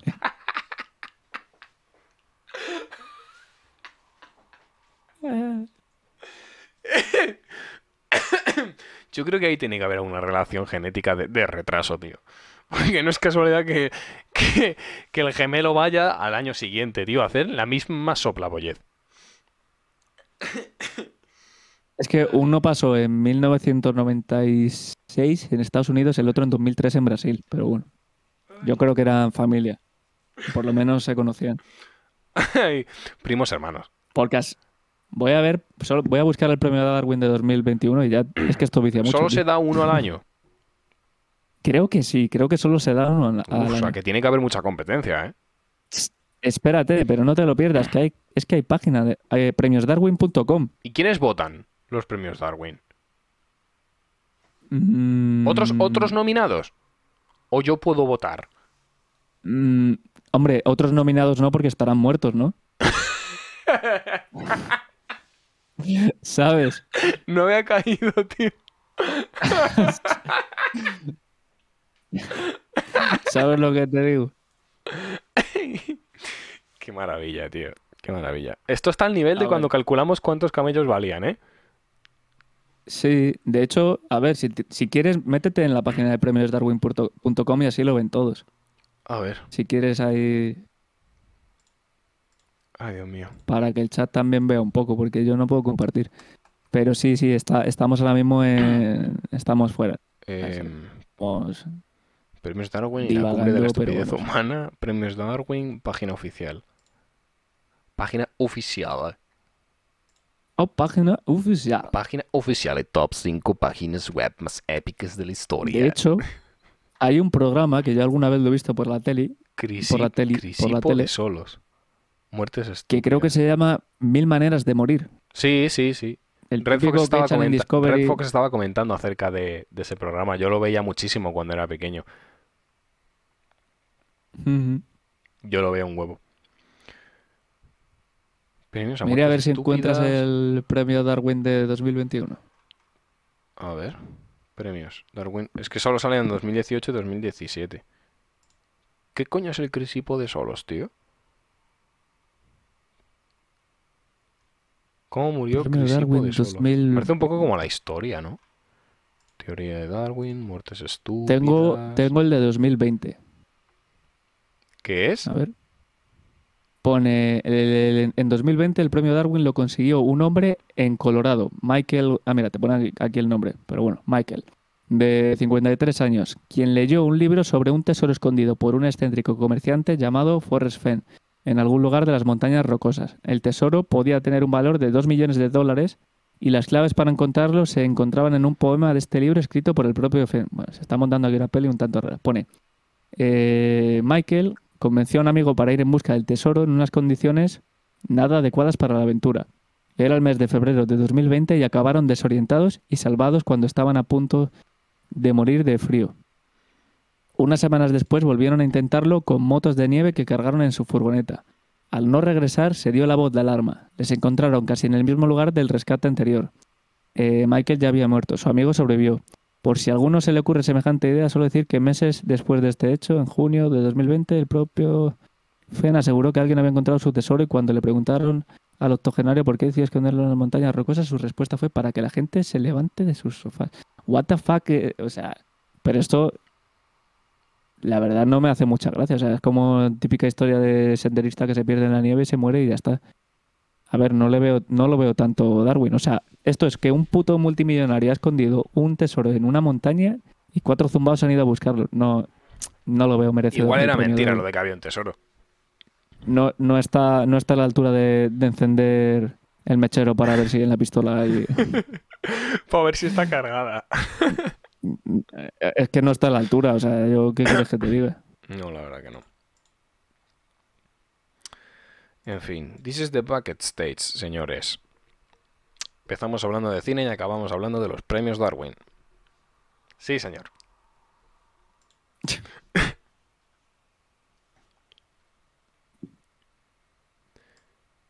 Pues sí, amigos. eh, aquí puede suceder de todo. Como en la película. O como en el rodaje. Como en el rodaje. de como en el rodaje porque, por lo visto, ¿has visto como hilo, tío? Por lo visto, Jennifer Lawrence, en esta película, pidió la, apobra- la aprobación... No sé hablar, soy disléxico eu pedi la. Ou pidió la aprobación de la productora de cine. Simplemente épico. Cinema. Jennifer Lawrence pidió la, apobra- la aprobación, no sé hablar, que soy disléxico de verdad, joder. La aprobación de la productora y de todos los responsables implicados en la película porque decidió darle más veracidad a una escena en particular. fumándose su buen cigarrito de la risa. O sea, Jennifer Lawrence tenía que hacer una escena con una actuación complicada en la que supuestamente iba drogada, que si os dais cuenta hay una escena en la que ella dice necesito colocarme o algo así, y saca una pipa y fuma un poco. Vale, pues en teoría la escena que va después es como que el personaje está drogado, pero es que Jennifer Lawrence decía vamos a darle más veracidad. Y Jennifer Lawrence optó por el método, eh, ¿cómo se llama? El método este de... El método científico, ¿sabes? el método... El método empírico, ¿sabes? No, ¿cómo se llama? El método- El, los- el método este de los actores. Sí, el, el método. Sí, el, ac- el actor, del- así, el actor, el actor de, actor. actor de método. Entonces digo, joder, pues si tengo que salir drogada en una escena, mi personaje tiene que salir drogada en una escena, pues yo voy a salir drogada para darle más, más veracidad. Y efectivamente, pues eso, pidió Pero- permiso para drogarse, para poder hacer esa escena. Y se fumó un Pero petardo. a mí lo que no me cuadra. Sí, sí. En teoría se fumó un petardo para hacer esta escena, que nunca han dicho cuál es exactamente, pero todo apunta a que es esa escena en la que ella está en el plató de televisión con, con el, pro- el profesor Randall y con, bueno, no me acuerdo los nombres, pero son Kate Blanchett y, y el otro, el, el- el que no me sale el nombre, el otro actor, el negro. Que en la película de Perdida es, una, es el abogado, que no me, no me sale el nombre del actor ahora mismo. No sé, no sé cómo se llama. Ya. Eh, Bueno, pues en la escena esa que, que sale mm, haciendo como de ¡Vamos a morir todos! Sí, sí, sí. Pero también te digo, o sea, ahí a Jennifer Lawrence le falta calle. O sea, Muchas gracias, Patreon, eres- por eso, por esa raid, tío. ¿Qué pasa, que te digo, que a Jennifer Lawrence. No, no sé Jennifer Lawrence- No sé Idris Elba. Tengo aquí el reparto, te lo, lo busco. Sigue, por favor, Jota, que te he cortado. eh, a Jennifer Lawrence le falta calle. O sea, a mí me parece muy bien que tú quieras eh, tirar por el método y fumarte un buen petardo, ¿sabes? Para, para simular tus experiencias Claro, psicotrópicas. Vale, hasta ahí ok. Pero ¿en qué momento tienes que pedir permiso? Eres un puto actor, te lo fumas en el camerino. A y- ver, y luego, y luego, claro, y luego la gente va a decir, hostia, qué bien le sale, ¿sabes? Cabrón, Pero, o sea, una, no- una cosa es ser actor de método, de decir, pues yo qué sé, tío, me tienen que. Me tienen que pegar un guantazo para. No sé, una escena que me están torturando y tú dices, no, a ver, dame bofetones de verdad, que quiero. a- a- que quiero que sea real. Pero otra cosa es fumarte. Fumarte un. un- fumarte 4.000 porros, ¿sabes? Bueno, ¿cuán- ¿cuántos actores? Calla, totito. Tyler, ¿Cuántos actores Tyler habrá que- Perry. Tyler Perry es el actor. ¿Cuántos actores habrá que no se fumen petardos antes de salir a escena o, o- o si tienen que hacer de borrachos se beban un par Bueno, de cubatas o lo fumar, que sea? fumar, beber, meterse coca, de todo, de todo. Un saludo para Claro. toda, toda la gente que ha venido del, del directo de Patriot. Saludo, gente. Ojo. Y bueno, un saludo también a el zorro rojo que se va ya. se tiene que Creo que pirar. ha estado acompañándonos estas. Llevamos ya, no sé si dos horitas o por ahí, o- bueno, una, hora una- media. una horita y media. Hora y media. Una, horita bueno, y media post caída wifi. Hemos tenido ahí nuestro pequeño, nuestro pequeño ataque Sí, pero menos mal que antorrano de hackers. Pero ¿qué es eso, tío? O sea, ¿tú en qué momento, siendo Jennifer Lawrence, que es que tú, o sea, tú imagínate. Tío, eres Jennifer, Lawrence- eres Jennifer Lawrence. Te puedes fumar los porros que Por quieras eso en te mi digo, o sea, tú imagínate que estás en tu camerino, ¿sabes? O, o eres Leonardo DiCaprio, o eres Jonah Hill, ¿sabes? Y de repente estás ahí rulándote uno tal, tú imagínate que entra alguien de, yo qué sé, asistente de producción o, o yo qué sé, o, la, de- ahí. o la de... o- claro, o la del casting y tú estás ahí... que- ¿Sabes? Pero ¿qué, qué es lo máximo que puede pasar? Así una mirada, otra mirada de la otra y pues aquí no me ha pasado nada, no te, yo no te he visto, ¿sabes? O sea, no sé, pero eso ya de, oye, por favor Yo, yo creo, escucha, yo creo, mirar, yo creo voy que a tirar por el camerino- método, tengo aquí un par de gramitos de un porro que me lo voy a, a fumar. Por favor, es que es por el bien de la película. No, no me jodas, tío. Escucha, yo soy asistente de Produ y entro al camerino de, de Jennifer Lawrence y me la encuentro fumándose un petardo. Yo le digo, eh, pasa el porro. Escucha, aparte que el rodaje de esa peli tuvo que, eso sí que tuvo que ser una bacanal. Tuvo que ser espectacular. que piensa- Además, post pandemia, bueno, post pandemia, en plan, post confinamiento, de decir, Sí, Dios, eh, vamos a grabar. Es que se ha juntado a la élite, ¿eh? O sea, tienes a DiCaprio, a Jonah que es Hill, un- que ya esos, esos dos solo ya la lían, ¿sabes? Jennifer Lawrence y tienes a Meryl Streep que ha hecho más películas que todos los demás juntos, ¿sabes? Hmm. O sea, es que tiene- tienes un reparto que es la leche, tío. O sea, es, es la, es la leche, tío. Brutal. La verdad Además todos hacen un brutal, ¿eh? papelón, ¿eh? Sí, sí, sí, sí, son todos espectaculares. Hacen todos un Todos. papelazo que flipas. Todos, todos, todos. Es que hasta, hasta los papeles más secundarios, porque está Kate Mm. Blanchett, tío, que es ¿Quién- quién es ese? Galadriel. ¿Quién es ese? Kate Blanchett es una tía. la peli. La periodista rubia, la, Ah, que, esa. la que se tira Ah, a vale. DiCaprio. Kate Blanchett, Gala- la que hace de Galadriel en El Señor de los Anillos, tío. O sea, es que hasta el secu- la, la secundaria es, es ¿Qué es la elfa? Galadriel, tío. ¿Pero tú has visto El Señor de los Anillos? ¿Tú qué clase? Sí, pero no me, no me sé todos los nombres. ¿Quién es Galadriel? ¿Quién la, es la, la elfa? elfa rubia. Una, una polla que es esa, no jodas. Kate Blanchett, tío. Pero tú qué clase ¿Es la de friki- misma? ¿Tú qué clase de friki eres? ¿No te sé, sonaba tío, la cara o qué cuando la viste? ¿Qué va, tío? Ha envejecido. Vamos, y es que ahora me lo estás diciendo y no le Que sí, noto tío. el parecido. Kate vamos, no sé. Blanchett. Kate Blanchett, ¿no? Kate Blanchett. Ah, Blanchett. Blanchett. Ah, bueno, ahora- ahora-. Ahora que lo, ahora que la veo así al Tío, natural, sí. Kate O Blanchett. sea, pero te, ju- te juro que no la he. Encontré una que no- foto, tío, que la comparan con Susana Griso, tío. Pues un, No un había poco visto. sí que tiene pinta de, no había del visto. Sálvame Deluxe y, de, y del corazón por la mañana, ¿eh? no había visto este meme, tú. Es buenísimo. No lo Sí que tiene cara tío. de, tiene cara de presentadora Míralo, de tío. Telecinco, ¿eh? ¿ves? Es Galadriel, tío. Es Ostras, pero es que en la peli iba maquillada como una puerta, tú. Claro. O sea, A ver. no, no... La han hecho como mucho más artificial en la A ver si es la típica periodista del corazón, de tal. Aparte que Sí, no, sí, han sí, sí, pasado sí. muchos años, tío. El Señor de los Años se rodó del 2000 al 2003. El señor de los creo. años. Del 2000 al 2003. Señor de Estamos en años. 2022. Esta peli se rodó en 2020, tío. O sea, han Sí, sí, pasado, sí, sí, sí, sí. pues. Echa cuentas. Es 17, que claro, con el 17 maquillaje años. del Señor de los Anillos no tiene nada que ver. Es que ha pasado No, no, 20 añazos. Escucha, pero también, también se la ve como que, como que tiene los pómulos súper hinchados, como que se ha pinchado algo ahí, ¿sabes? Sí, se- se la- se la nota Bueno, ya, algo. ya tenía bastante pómulo. Ya. Pero sí, puede, puede ser. Me, ha matado, me ha matado lo de la comparación con Susana Griso, tío. me ha Es que, matado. es que tiene un aire, ¿eh? me, me dejó loco, tío. Che, viste, me dejó re loco.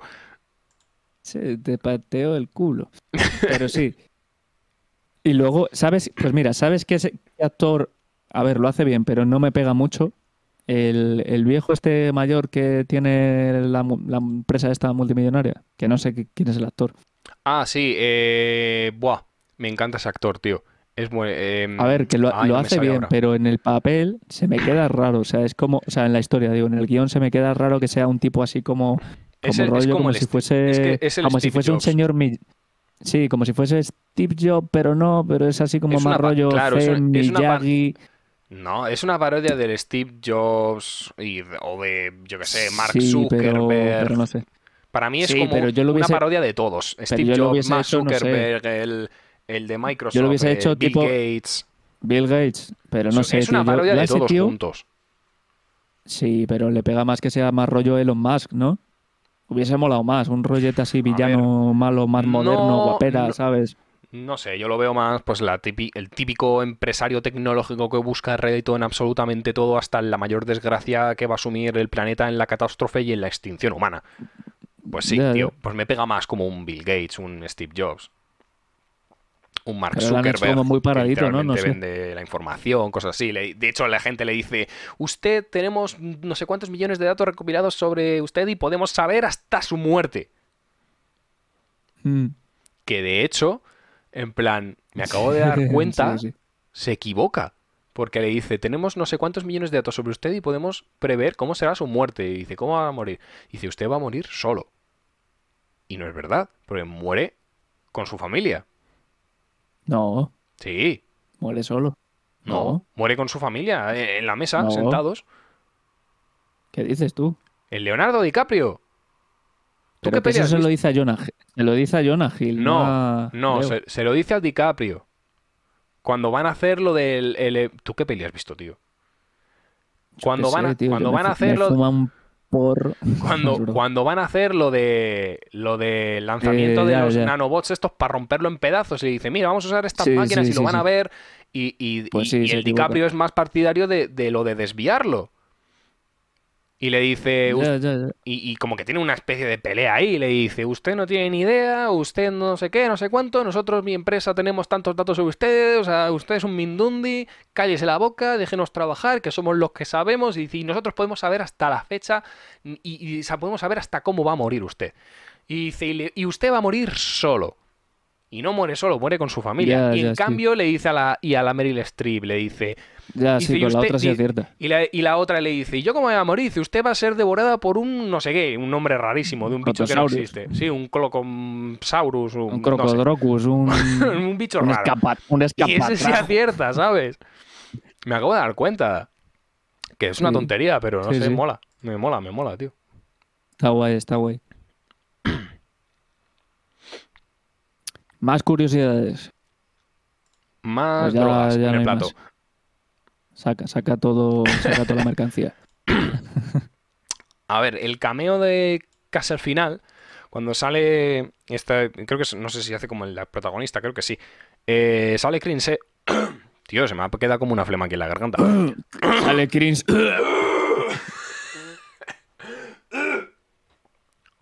A ver ahora.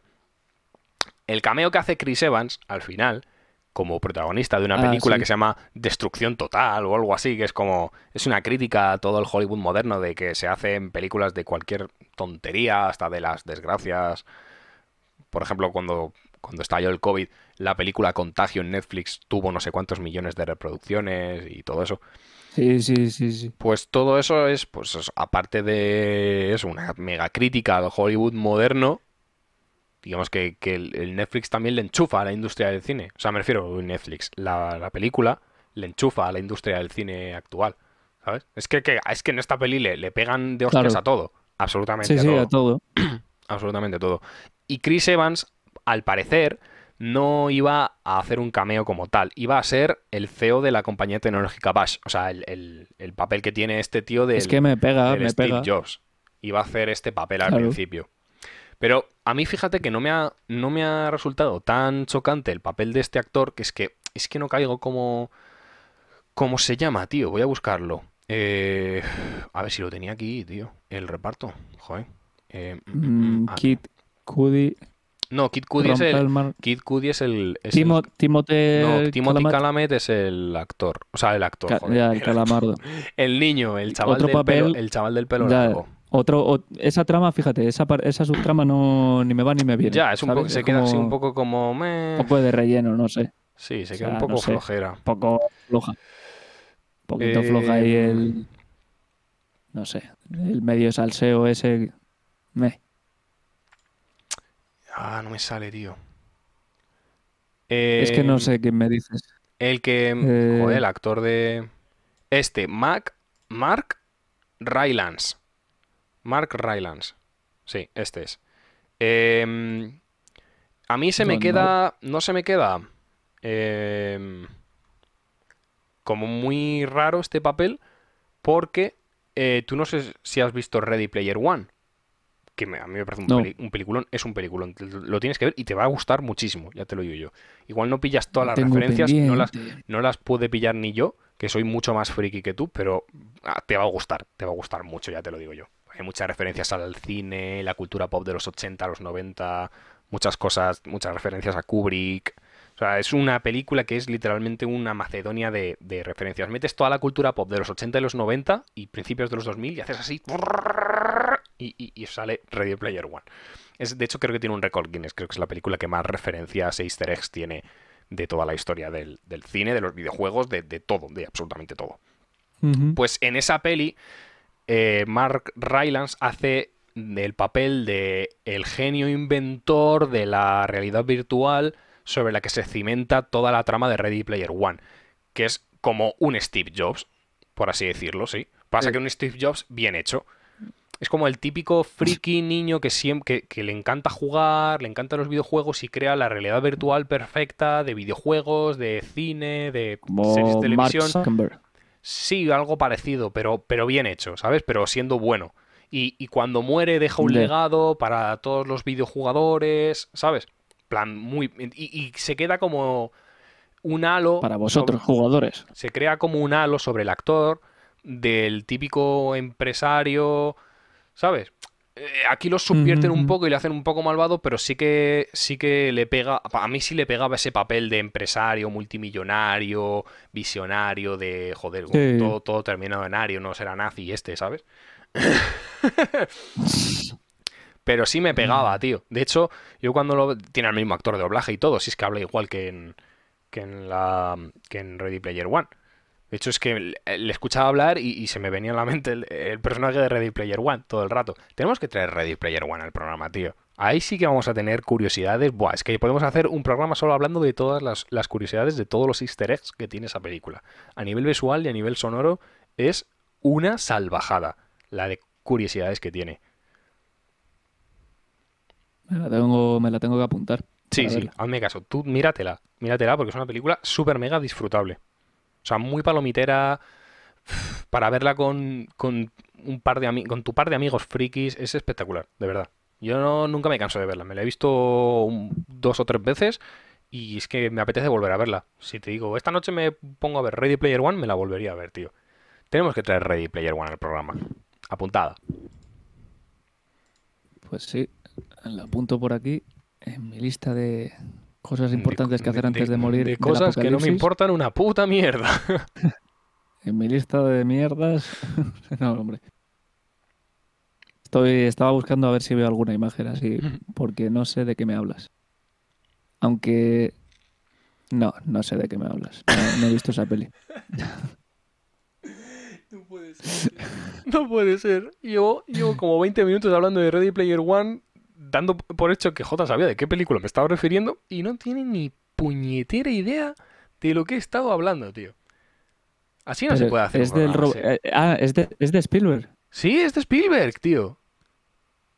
Pero esta no se llamaba. Esta no tenía es, de. Steve- es de Steven Pollavieja Spielberg. Pero si sale. Sale el robot de otra peli de. Sí, sí, sale el gigante de hierro, sí. Sale el gigante de hierro y sale Sonic y sale. eh, What the f- y sale el resplandor, sale. eh, sale el cómic de Akira, sale. Y sale William sa- Dafoe. sale King Kong, sale Batman, Ah, no. sale. Ojo. Salen muchísimas Vamos, que ha cosas, costado tío. Ha costado una millonada, ¿no? Los No lo derechos sé, la los verdad, no lo sé. Tiene pinta. Bueno, pues. Sale, pues sale de todo, tío. Sale el Doom, no sé, es que se- me van viniendo cosas a Sí, la sí, sí, que a tiene, la cabeza cada tiene vez. buena pinta. Que sí, o sea, la trama es eso, que un señor crea una realidad virtual con- donde hay universos El ambientados. metaverso.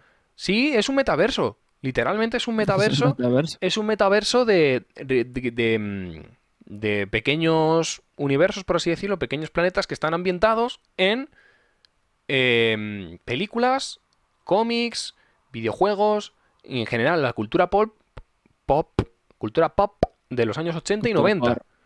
Entonces, hay un, está el planeta Doom, que es como un, como que, como un shooter, en plan, es, la gente juega a, Sí, matarse sí, y tal, y la gente vive en esa especie de realidad virtual donde tienen su dinero, sus recursos, sus vestimentas, sus tal, y todo se gira en torno a eso, Está tío. chula.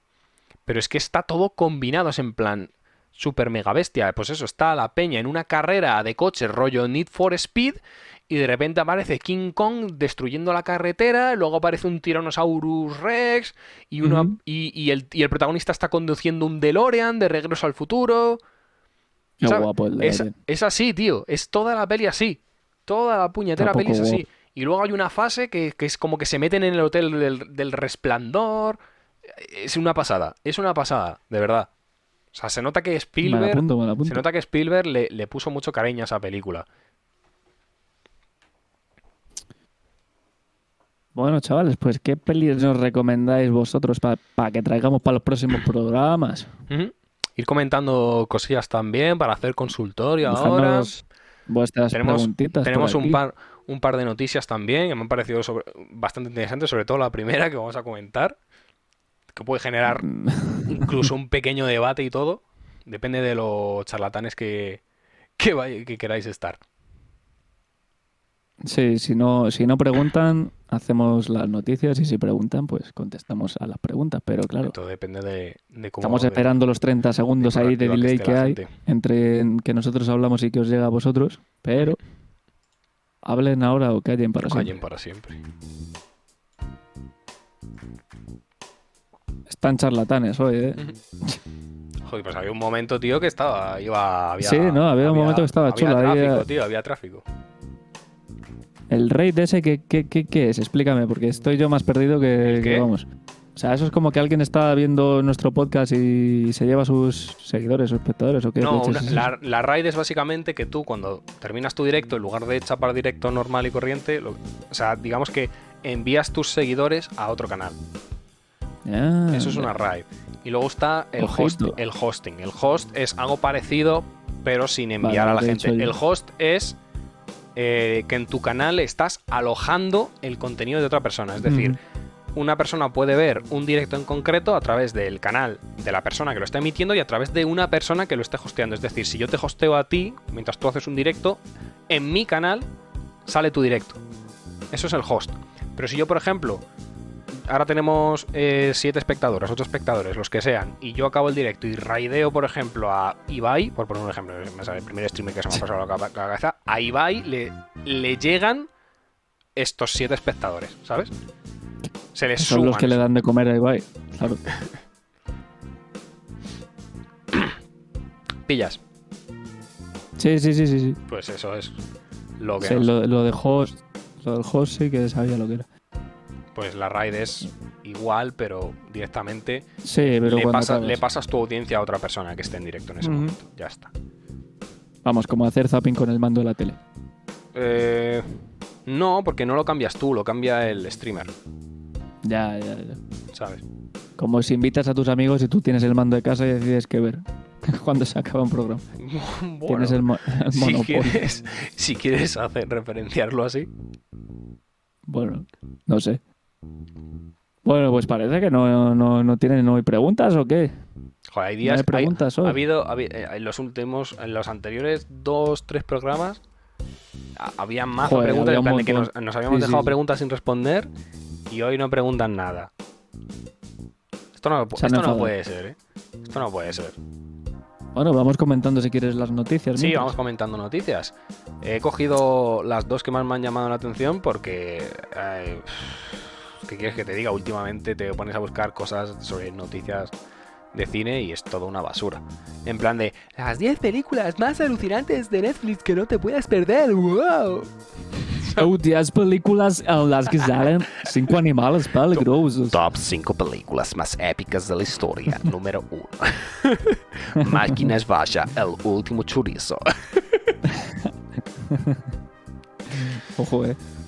Pues la primera noticia que os traigo hoy es que... a ver, a ver, porque esto tiene... Hay, hay polémica aquí. La verga, se El fue a la verga. El Club de la Lucha cambia su final para que se pueda estrenar en una plataforma de streaming en China. Sí, señores. Los chinos, como siempre, dando, dando la nota. Eh, os leo un poco así por encima. Eh, a ver, ya no les vale solo. todo el No mundo les vale sabe... ya solo. Perdona, perdona. Termina. No, decía, decía que no les vale ya solo con cambiar el título y hacerte spoilers, ¿sabes? Que ahora ya te cambian Es verdad que el había... final de la puta Hay peli. mazo, hay mazo títulos de películas chinas que son ridículos. Plan, yo no sé si es real o es meme, pero me Yo creo que es, es verdad. No sé. Un O día, sea, yo creo que se llaman. yo creo, creo que sí que es real. un día tenemos que buscarlo, a ver si es verdad. Bueno, es, es por todos sabidos que China, bajo su gobierno, gobierno comunista, eh, impone una censura muy estricta sobre eh, todo lo que se emite, tanto en televisión como en salas de cine. Y eh, en este caso, bueno, sobre todo censuran mucho el tema de tramas LGTBIQ, eh, cosas relacionadas con la muerte de,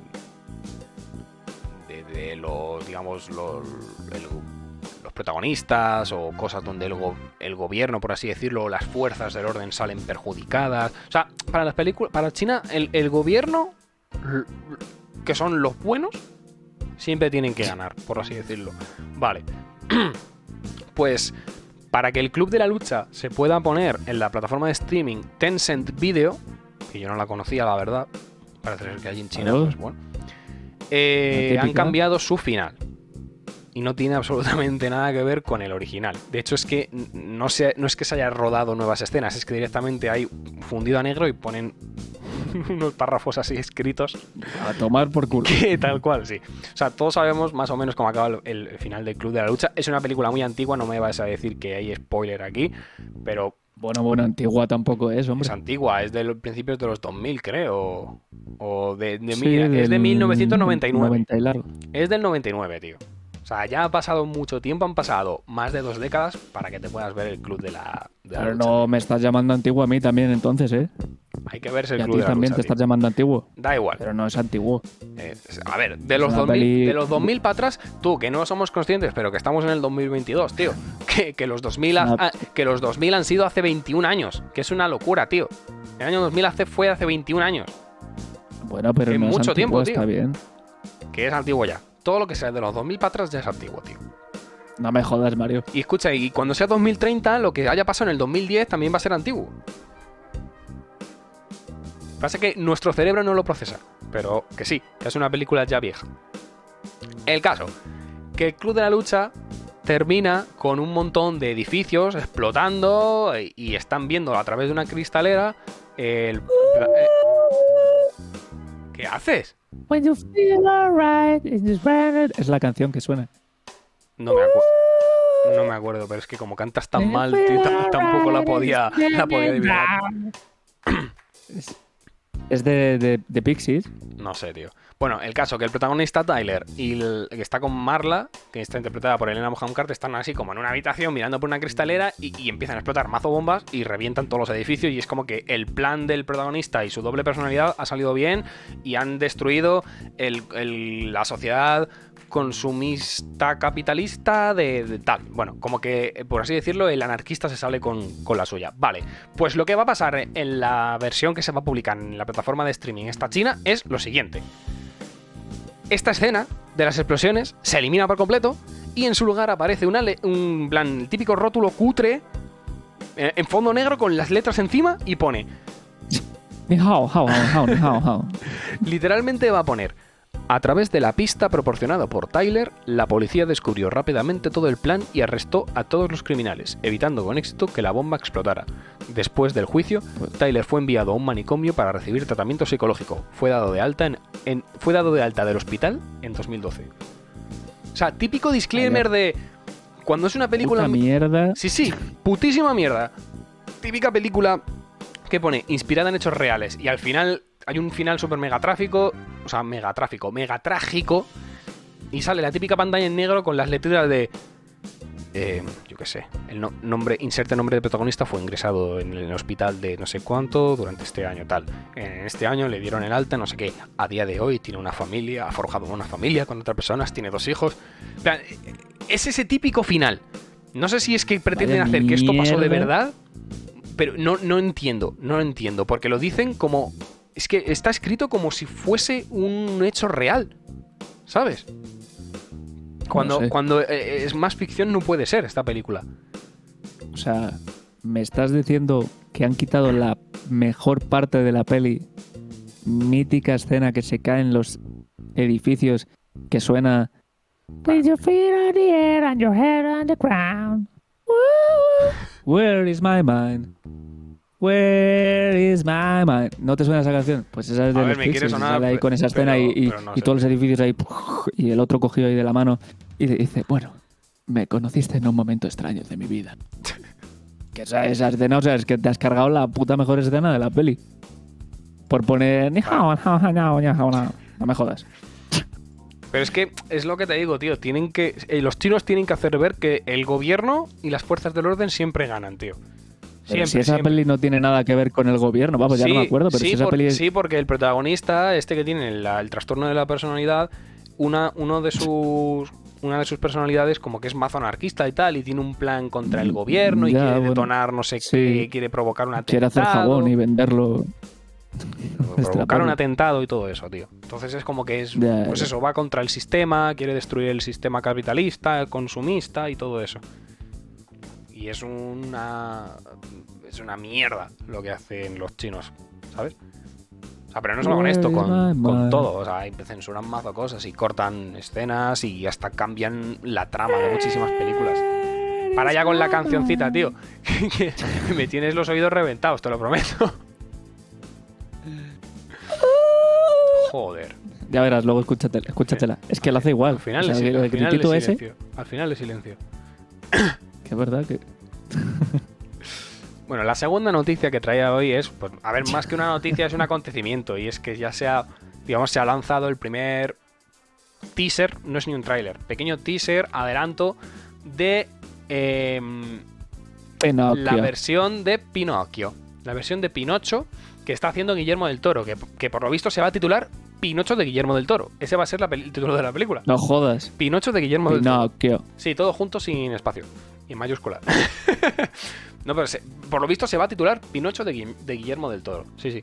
Porque parece ser que es como una visión muy, muy auténtica la que tiene Guillermo del Toro sobre el, el- este, este cuento clásico. Y pues no sé, tiene que ser súper diferente a lo que hemos escuchado todos en, desde pequeñitos, el cuento de Pinocho.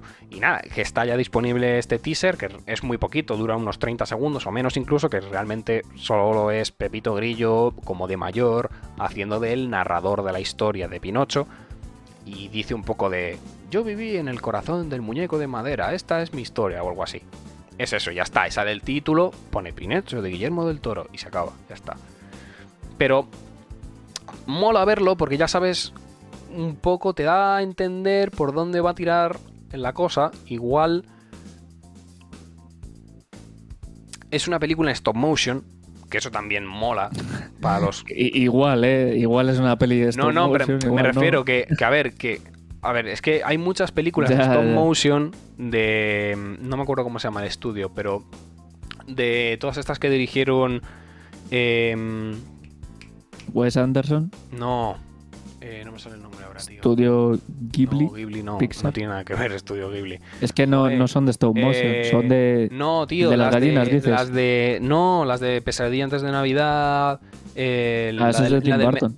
No, Pesadilla antes de Navidad no es de Tim Burton, perdóname que te diga. Pesadilla antes de Navidad es de otro director, pero se le asocia a Tim Burton, que fue el productor y el diseñador de, de producción, creo.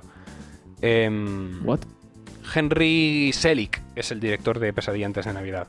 Tim Burton dirigió La novia cadáver y... No, pero él, él era el animador, ¿no? No me acuerdo, no sé, pero Tim Burton no dirigió Pesadilla antes de Navidad y se le, se le atribuye a él. Henry Selick dirigió Pesadilla antes de Navidad y la del melocotón gigante esta también la dirigió Henry Selick.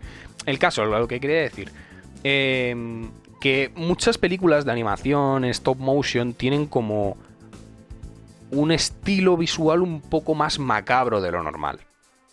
Y estamos hablando de Guillermo Mm. del Toro como director, que es un tío que a nivel fantástico Es fantástico. a nivel fantasía, fantasía así de este, del rollo un poco macabra y tal, porque Pinocho, quieras o no, tiene un rollo macabro fuerte. O sea, es un niño de madera que está vivo, que se lo traga una ballena. y- es Sí, una o movida, sea- es una movida de la hostia el tema de Pinocho, ¿sabes? Par- par- partimos de la base que es un niño que se le alargan cosas, que ya eso ya es complicado. Pero sí, o sea, a mí sí me da pie a, hacerme un pequeño imaginario de cómo va a ser esta película. Teniendo en cuenta que la dirige Guillermo del Toro, va a ser en stop motion y va a ser una interpretación completamente diferente al cuento clásico que nos han contado en las películas de Disney, porque Disney es verdad que endulzaba muchísimo los cuentos de de los hermanos Grimm, se llamaba, los hermanos Grimm. J se ha quedado hiper mega congelado con un careto. El Discord. El Discord cayó. J vuelve con nosotros, por favor. Mi wifi está bien. Mi wifi está bien, no mames. Esto es eh, o el Discord o el wifi de J. Mi wifi está bien. Yo estoy transmitiendo. Ahí está, ¿eh? Volvió. Volviste, guacho. Eh. Ese ha sido tu, o tu wifi o el Discord. Mi, mi, mi, trans- mi wifi va de puta madre y la transmisión nunca se ha, no se ha caído en ningún momento. Ha sido el Discord o tu wifi. Ha sido el Discord porque. O sea, el, mi wifi seguía bien. Pues habrá sido el Discord. Ha, sido, ha sido. Discord que No sé lo que estaba diciendo. los hackers de, de De Andorra. No sé lo que estaba diciendo. Bueno, el caso Estabas hablando de que tenéis ahí un- Sí, que tenéis ahí el, teaser trailer de que va a molar. el primer adelanto de Pinocho, de Guillermo del Toro, que va a ser en stop motion, que tiene muy buena pinta, yo tengo ganas de verla. Ni siquiera sabía que estaba haciendo una especie de reboot a su manera Guillermo del Toro en stop motion y después de ver esto dije, coño, tío, pues ahora quiero verla. O sea que ahí lo tenéis para que lo chequeéis y le, le tengáis una primera impresión de lo que va a ser esta película. Bueno, bueno, pues parece que hay alguna preguntita por el chat. Como no, siempre de Charue. Y dice. "Eh, Charue". y dice. ¿Vosotros creéis que sería muy distinto a cómo sería en la vida real? Si pasa, imagino que se refiere al apocalipsis, a lo del meteorito. Sí. Eh, bueno, lo, lo hemos comentado antes. Yo creo que sí que sería un poco más distinto a lo que sale en la peli, que sí que habría más caos, más robos, más violencia, más ver, sexo. yo creo que la película se da a entender, lo que pasa es que no sale muy implícitamente, ¿sabes? Pero sí se ve en supermercados vacíos, pero no se ve a la gente súper mega loca. Pero eso ha pasado con el COVID también. Bueno, también hay una escena en la que están en el bar y dice, sí, tenemos derecho a saber qué es lo que está pasando. Y dice, pues el gobierno, que es estúpido, quiere ah, dejar que el meteorito impacte, que se divide en tal, porque quieren sacar dinero de unos materiales que tiene. Y la gente se vuelve loquísima, en plan, revientan el bar, se ponen a saquear tiendas. Típica, típico. Sí, sí. En fin. Dice, ¿consideráis que la comedia está bien implantada? Sí, o sea, creo que lo que le da la gracia a esta peli. Creo que lo que le da la gracia a esta peli es, es ese montaje tan dinámico que tiene con tantos gags, tanto humor, tanto señalar y reírse de todo lo Mm. que pasa. Entonces, sí, A ver, yo creo que es un Creemos poco. está- Sí, a ver, es el. Es, es la brújula del, de la película al final, la comedia. La, bueno, más que la comedia, la parodia, la sátira. Absolutamente todo, como hemos Mm. comentado al principio. ¿Qué- ¿Cuál es el mayor problema de las películas de comedia? Que cuesta mucho mantener el tono siempre en plan, si tú estás metiendo comedia a este nivel, es muy jodido que estés hora y media o dos horas o dos y pico, como dura esta película, manteniendo el tono de la comedia por aquí siempre. Entonces, lo más difícil de una película de comedia, sin lugar a dudas, es mantener el ritmo, o más que nada mantener el ritmo, porque no puedes mantenerlo todo el rato arriba, porque es como que si estás haciendo siempre el- los chistes en plan aquí, al final la gente Claro. se acostumbra y pierdes el efecto. Y al final de la peli te va a parecer una basura siempre, porque es como que ha perdido completamente el, el efecto comedia. Saber llevar el propio ritmo interno de la película, es decir, saber cuándo pegarle a la comedia aquí, cuándo pegarle por aquí, cuándo pegarle al drama, eso es lo más jodido de una comedia. De hecho, si yo me tuviera que poner a escribir un guion, de todos los guiones que he escrito, algunos, que son, son poquitos, pero siempre he intentado moverme. A ver, claro, me refiero, guiones de cortometraje para la, cuando hacíamos cortometrajes en la universidad y todo eso. Yo creo que ninguno era de comedia. Ninguno de los que he escrito yo, personalmente, ninguno era de comedia. Y si lo he escrito alguno no me acuerdo. Porque a mí la comedia, o sea, escribir comedia me da muchísimo pavor. En el sentido de que. tú, o sea, que es muy jodido hacer reír a la gente. Es jodido, ¿eh? sí. Y yo siempre digo, pues, un drama, tensión, thriller, terror. Siempre me he tirado más a eso. Más a como acción, a cualquier cosa. Pero. Y la comedia como en plan en, en gags, en cosas. Pero hacer un cortometraje, una película de comedia, a mí me parece súper jodido. Súper, súper, súper jodido. Es el género que más me cuesta a mí. Entender de cómo es capaz la gente de hacer una película de dos horas de comedia y que la trama y todo se basa en la comedia. Por eso a mí me parece tan, tan buena esta película. Maneja bien el ritmo en ciertas ocasiones y es verdad que cuando aparece lo de Timothy, el, el Timothy Chalamet, el, el interés amoroso de, Sí, el de calamar. Jennifer este, Lawrence, sí. Sí, el, el- el tío este de las trenzas y la gorra y el skate y tal. Sí, es verdad que baja un, Sí. pelín ahí, pero es que es normal, tío. Es que no puedes estar todo el rato ahí, Sí, pum, es pum, que. pum, pum, con la comedia en, en todo lo alto, ¿sabes? Pero bueno. Hacer reír es complicado. Es muy complicado. Es muy complicado. Bueno, pues pasamos Bueno, a los gente, estrenos, si te pues, parece. Sí, estamos ya llegando aquí al final del programa. Llevamos ya dos horitas casi, sin el casi. Llevamos dos horitas Mm. contando las caídas de los ataques ciberterroristas Los ataques de, de andorranos. los andorranos hackers. Los andorranos, tío, es que suena raro. Suena como que Andorranos. tienes almo- almor- almorranas o algo de eso, ¿sabes? Estoy asando de calor, tío. Un poco la ventana.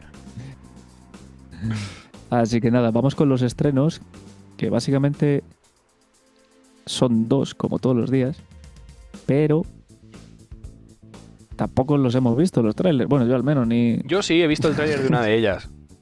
Y de hecho quiero ir a verla. Tengo, Pues, tengo ganas pues- de verla. pues- pues cuenta, cuenta tú esa y yo cuento la otra y ya está. La película se llama La abuela. La abuela. Con La, G, la abuela, la abuela, La abuela. la abuela. Eh, no La sé abuela- de qué va. O sea, he visto el tráiler, he visto muchas cosas sobre la película así, pero no sé de qué va. O sea, es decir, no he leído la sinopsis, pero eh, he visto como testimonios de Paco Plaza, que lo dirige Paco Plaza, sí, que es el director de Rec y de Verónica, que son películas de terror españolas que han funcionado muy bien a nivel taquilla y también a nivel crítica. Pues esta es su siguiente película y también apunta que, va a estar muy bien. Eh, sé que va de una abuela que da mal rollo. Pero no sé, no conozco la trama. Y creo que está relacionada con algo de posesiones, porque leí una, un extracto de una entrevista que le hicieron, de una promo que estaba haciendo Paco Plaza, y dijo que él llevaba tiempo queriendo hacer una película de posesiones, pero claro, Verónica va de posesiones, Rec también tiene relación con las posesiones, pero que él quería asociar las posesiones del diablo y todo esto a la vejez. En plan, ¿el diablo sabe más por viejo que por diablo? Algo así. Pues sé que está relacionada con las posesiones y que da mal rollo porque es una abuela. Y la abuela en plan... En plan, tú la Las ves... abuelas dan mal rollo. Claro, a ver, tu abuela igual no da mal rollo, pero la típica abuela decrépita que parece que Sí, está ya. zumbada, eso da mal rollo. Da mal rollete. Yo tengo ganas de verla, la verdad, ¿eh? No voy a mentir. Tú fíjate que siempre, siempre, tío, en las pelis de miedo da mal rollo o los viejos o los niños. O sea, no hay punto intermedio. No, siempre. O sea, a lo mejor en, sí, en The Witch la da, típica da la que se le rollo, tira- en The Witch da mal rollo el conejo y la cabra. Hay cinco animales que dan más mal rollo. 5 animales más terroríficos de la Top historia. Número 5. El conejo. culiado de la bruja. Este conejo, conche su madre, me deja sin palabras. Mira cómo te mira con esos ojos de asesino. Simplemente épico. Tal cual, tal cual.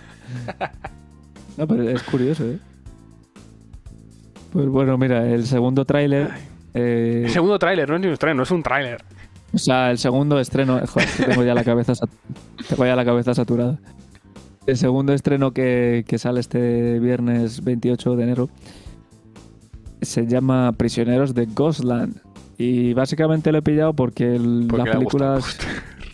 Sí, porque, porque he visto el Porque póster y vi- he he dicho, visto "Bueno, el mira, póster". sale, sale Nicolas Cage. Y el póster está Nicolas guapo, Cage sale Nicolas Cage, pues venga, la meto. Hay dos opciones, o, o- o- o va a estar de puta madre o va a ser otra patraña como las A que ver. saca Nicolas Cage. A ver, a mí es un actor que me gusta. ¿eh? Le- de le- lee la sinopsis, a ver si nos esclarece un poco. Pues mira, es que es según un pinta muy rara, tío. Sensacine y Film Affinity, que son nuestras fuentes de confianza, dice la, la sinopsis de, Film, de Sensacine. Dice, cuando Bernice desaparece sin dejar rastro, su abuelo, un temido señor de la guerra, saca a un, la- a un ladrón de bancos de la cárcel, que es Nicolas Cage, y le hace ponerse un traje equipado con bombas y le da un plazo de cinco días para recuperarla o sufrir las terribles consecuencias.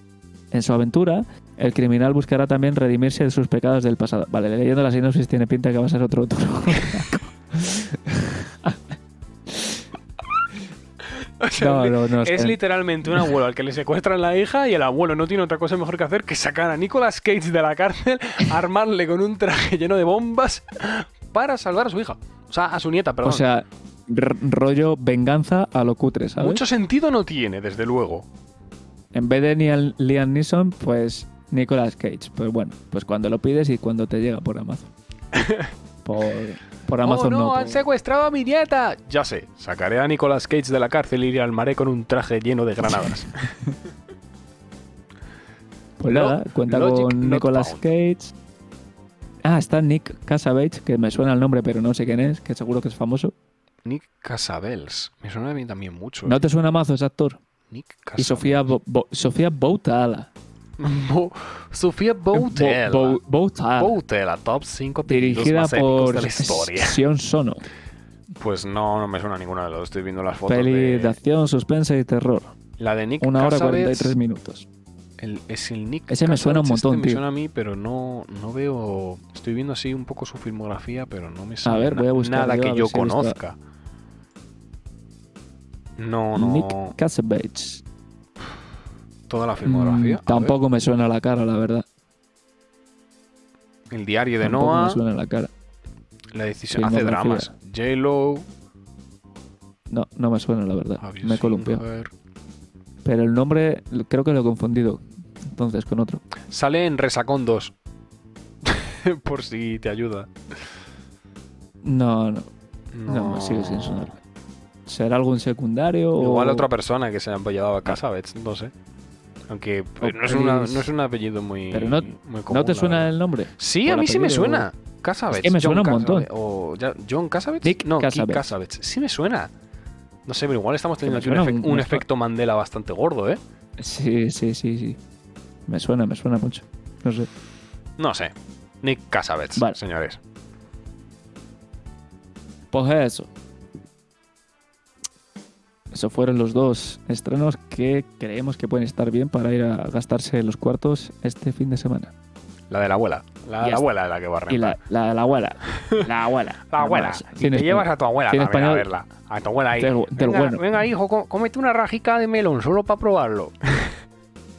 La, la peli de, de terror, la sinopsis es eso, es una abuela que hace croquetas. Ven, ven, nieto, cómete las, las La croquetas. película va sobre, nieto- sobre un nieto que quiere dice- adelgazar y va a casa de su abuela en Navidades. Claro, y dice, dice que no, abuela, que, que estoy a dieta, que estoy a dieta. Y ahí, a partir de ahí, ojo, la abuela modo satánico. Que nada, nada, te hago un huevo frito, uno, uno, uno pequeñico. Que estás en edad de Hijo, crecer. tienes que crecer y ponerte como un mozo. Ah, sí. Las abuelas. Abuelas. Pues señores. bueno, señores. Pues nada, Oh, señores. gracias por haber, gracias por haber llegado hasta aquí. Seguro que Son este, las este entra en top 5 programas de Bucket Stage más épicos de la historia. Sí, sí, sí. Sí, la verdad que, la verdad que sí. O sea, de- desde luego, top 5 de fumotes de. Top 5 fumotes más épicos de la historia. Escucha, te voy a empezar ver, a que- mandar una sarta de vídeos de, de top 5 de, cosas de más top épicas 5 animales. Top 5 animales más épicos. Top 5 animales. Como el, de, como el que te he mandado hoy, tú. o te lo mandé ayer, te lo mandé ayer. Ayer por la noche, tío. El de... ¡Ah, vivo! ¡Una cabradera! Es que menudo collejón se lleva el pobre. El pobre señor Aquí, calvo, ¡Ah, vivo! ¡Una cabradera! Es muy bueno, me acabas de reventar los oídos, pero, pero es bueno, es bueno. Oh, pues nada, Es que, tío, señores, to- hemos llegado todo- al todo- final de tu programa. Todo lo que sea en portugués. En brasileño, Gana, gana. tío. Sí, sí, gana, gana más mil en humor, tío. sí. sí, sí. Pues nada, señores, hemos llegado al final del programa. No sé si es el hambre ya el azúcar o qué, pero estoy como si me hubiese fumado un peta, tío. Como la, como la Jennifer Lawrence, tío. Ay, Dios mío. Sí, pero yo no lo avisaría. Entonces, bueno, no sabes si es real o es Ay, mentira, pero no, no me drogo. Hace mucho que no me drogo ya. Uf. Qué bueno. Ay, señor. Qué Pero bueno, si llega un meteorito, me drogaré. Sí, eso está claro. Lo- lo- lo- se va a drogar. Si llega un meteorito, mañana buscando no, noticias en- buscando noticias de, de la NASA. Por favor, a ver cuando llega el meteorito. avistado tal. una roquinha un poco más grande de lo normal. Eu vai matar. Ul- ul- última hora. Se, se aproxima un meteorito más grande que mis huevos a la Tierra. Es inminente la muerte de todos los seres humanos. Simplemente épico. Simplemente épico, me mata. Simplemente épico. Me mata eso, tío. Este meteorito, su madre, nos va a arrasar a todos. Simplemente épico. Ay, premio, premio Darwin. Ay, Dios mío. En sí, en fin. Bueno, señores, Ay, ya estamos empezando ya a, a sí, sí, ya- poco, ya este momento en el que se nos va la flapa, ¿sabes? La intuición me dice que ya vayamos cerrando ya. sí, el- eso te iba a decir. Esto es señal ya de ir chapando, que hay que cenar, mañana se trabaja, hay que descansar. y me voy a poner a ver Es que no vídeos. puedo ya, tío, no puedo ya. poner a ver vídeos de Te top juro, 5 te juro, cuando me, cuando me falta el azúcar y me entra ya la risa esta tonta, ya. Claro, tío, es que hoy no te has traído zumito. Sí, que sí, que sí. Que ah, me- pero sea, estaba en la taza. Claro, dentro de esto estaba esto, ¿sabes? claro, tío, como no he visto el zumo, digo, joder, qué raro, ¿no? A ver, si esto, esto era para hacerme el chulo, ¿sabes? ¿Por qué fumas? Para hacerme chulo. Ay, señor. Pues nada, Bueno, a ir- señores, Vamos a ir chapando. ya a la tercera bala vencida. Que, que nada, gracias por haber llegado hasta aquí, los que sigáis ahí escuchándonos. Nada, nos vemos en siguientes episodios. No sabremos qué película traeremos, pero seguro que será muy épica. Será simplemente épico.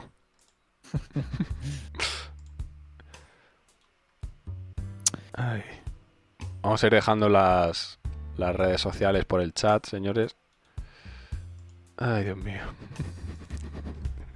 Saben que Sim- estamos en Instagram, arroba primario7, arroba jgonzalez.es. Estamos en iBooks, iTunes, Anchor. Nos vamos dejando las redes- nuestras, redes Spotify. nuestras redes sociales en el chat. Apple Podcast, Google Podcast. Estamos en YouTube con los clips, con los momentos más épicos del podcast. al podcast. Y poco más. Poco más, señores. Estamos aquí en Twitch, por si lo estás escuchando en diferido. Twitch primario con mayúscula la P Que eso da igual, que sale igual. primario. Ya, pero a mí me hace ilusión. Que, que es que no importa. O sea, si tú lo escribes, sale. Eso de, lo, de la- lo de las mayúsculas da igual. Lo tengo puesto pues porque me gusta ponerlo así. Para que se vea el nombre también. No sé. Poco más. Poco más. Y ahí os dejamos el link al canal de YouTube de este señor. Donde podéis encontrar los clips más épicos de cada programa. Simplemente un conche tu madre. bueno, señores. Espero que hayáis disfrutado de este, de este fumote de podcast, porque la verdad que ha sido un poco fumote.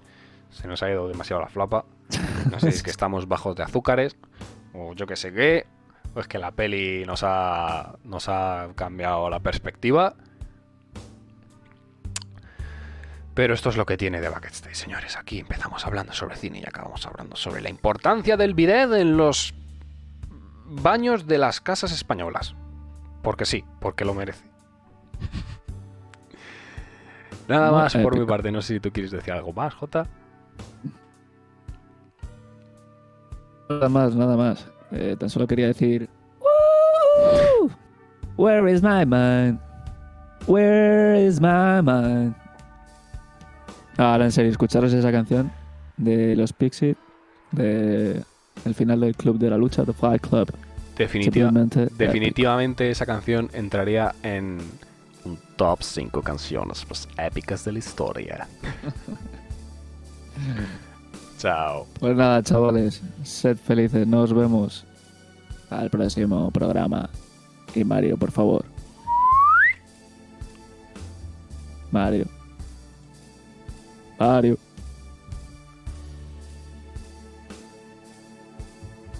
Mario. Un besito en el culito. No te oigo. Ya cortaste. No te oigo nada. No estoy oyendo nada de Mario. Un besito en el colito. Épico. Se despidió sin el besito en el culito. Porque A puto Mario. solamente quería hacerlo. Simplemente épico. No oigo nada, Mario. Quería hacerlo simplemente épico. ¡Ah!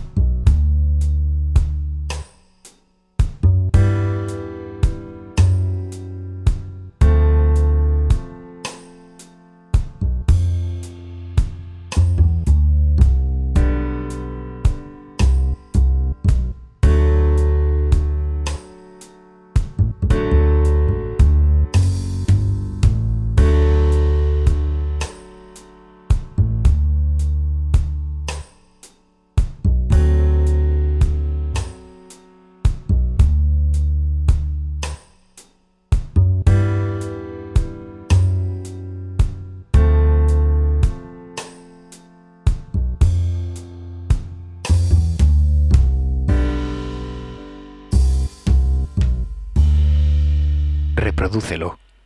Reprodúcelo otra vez, Sam.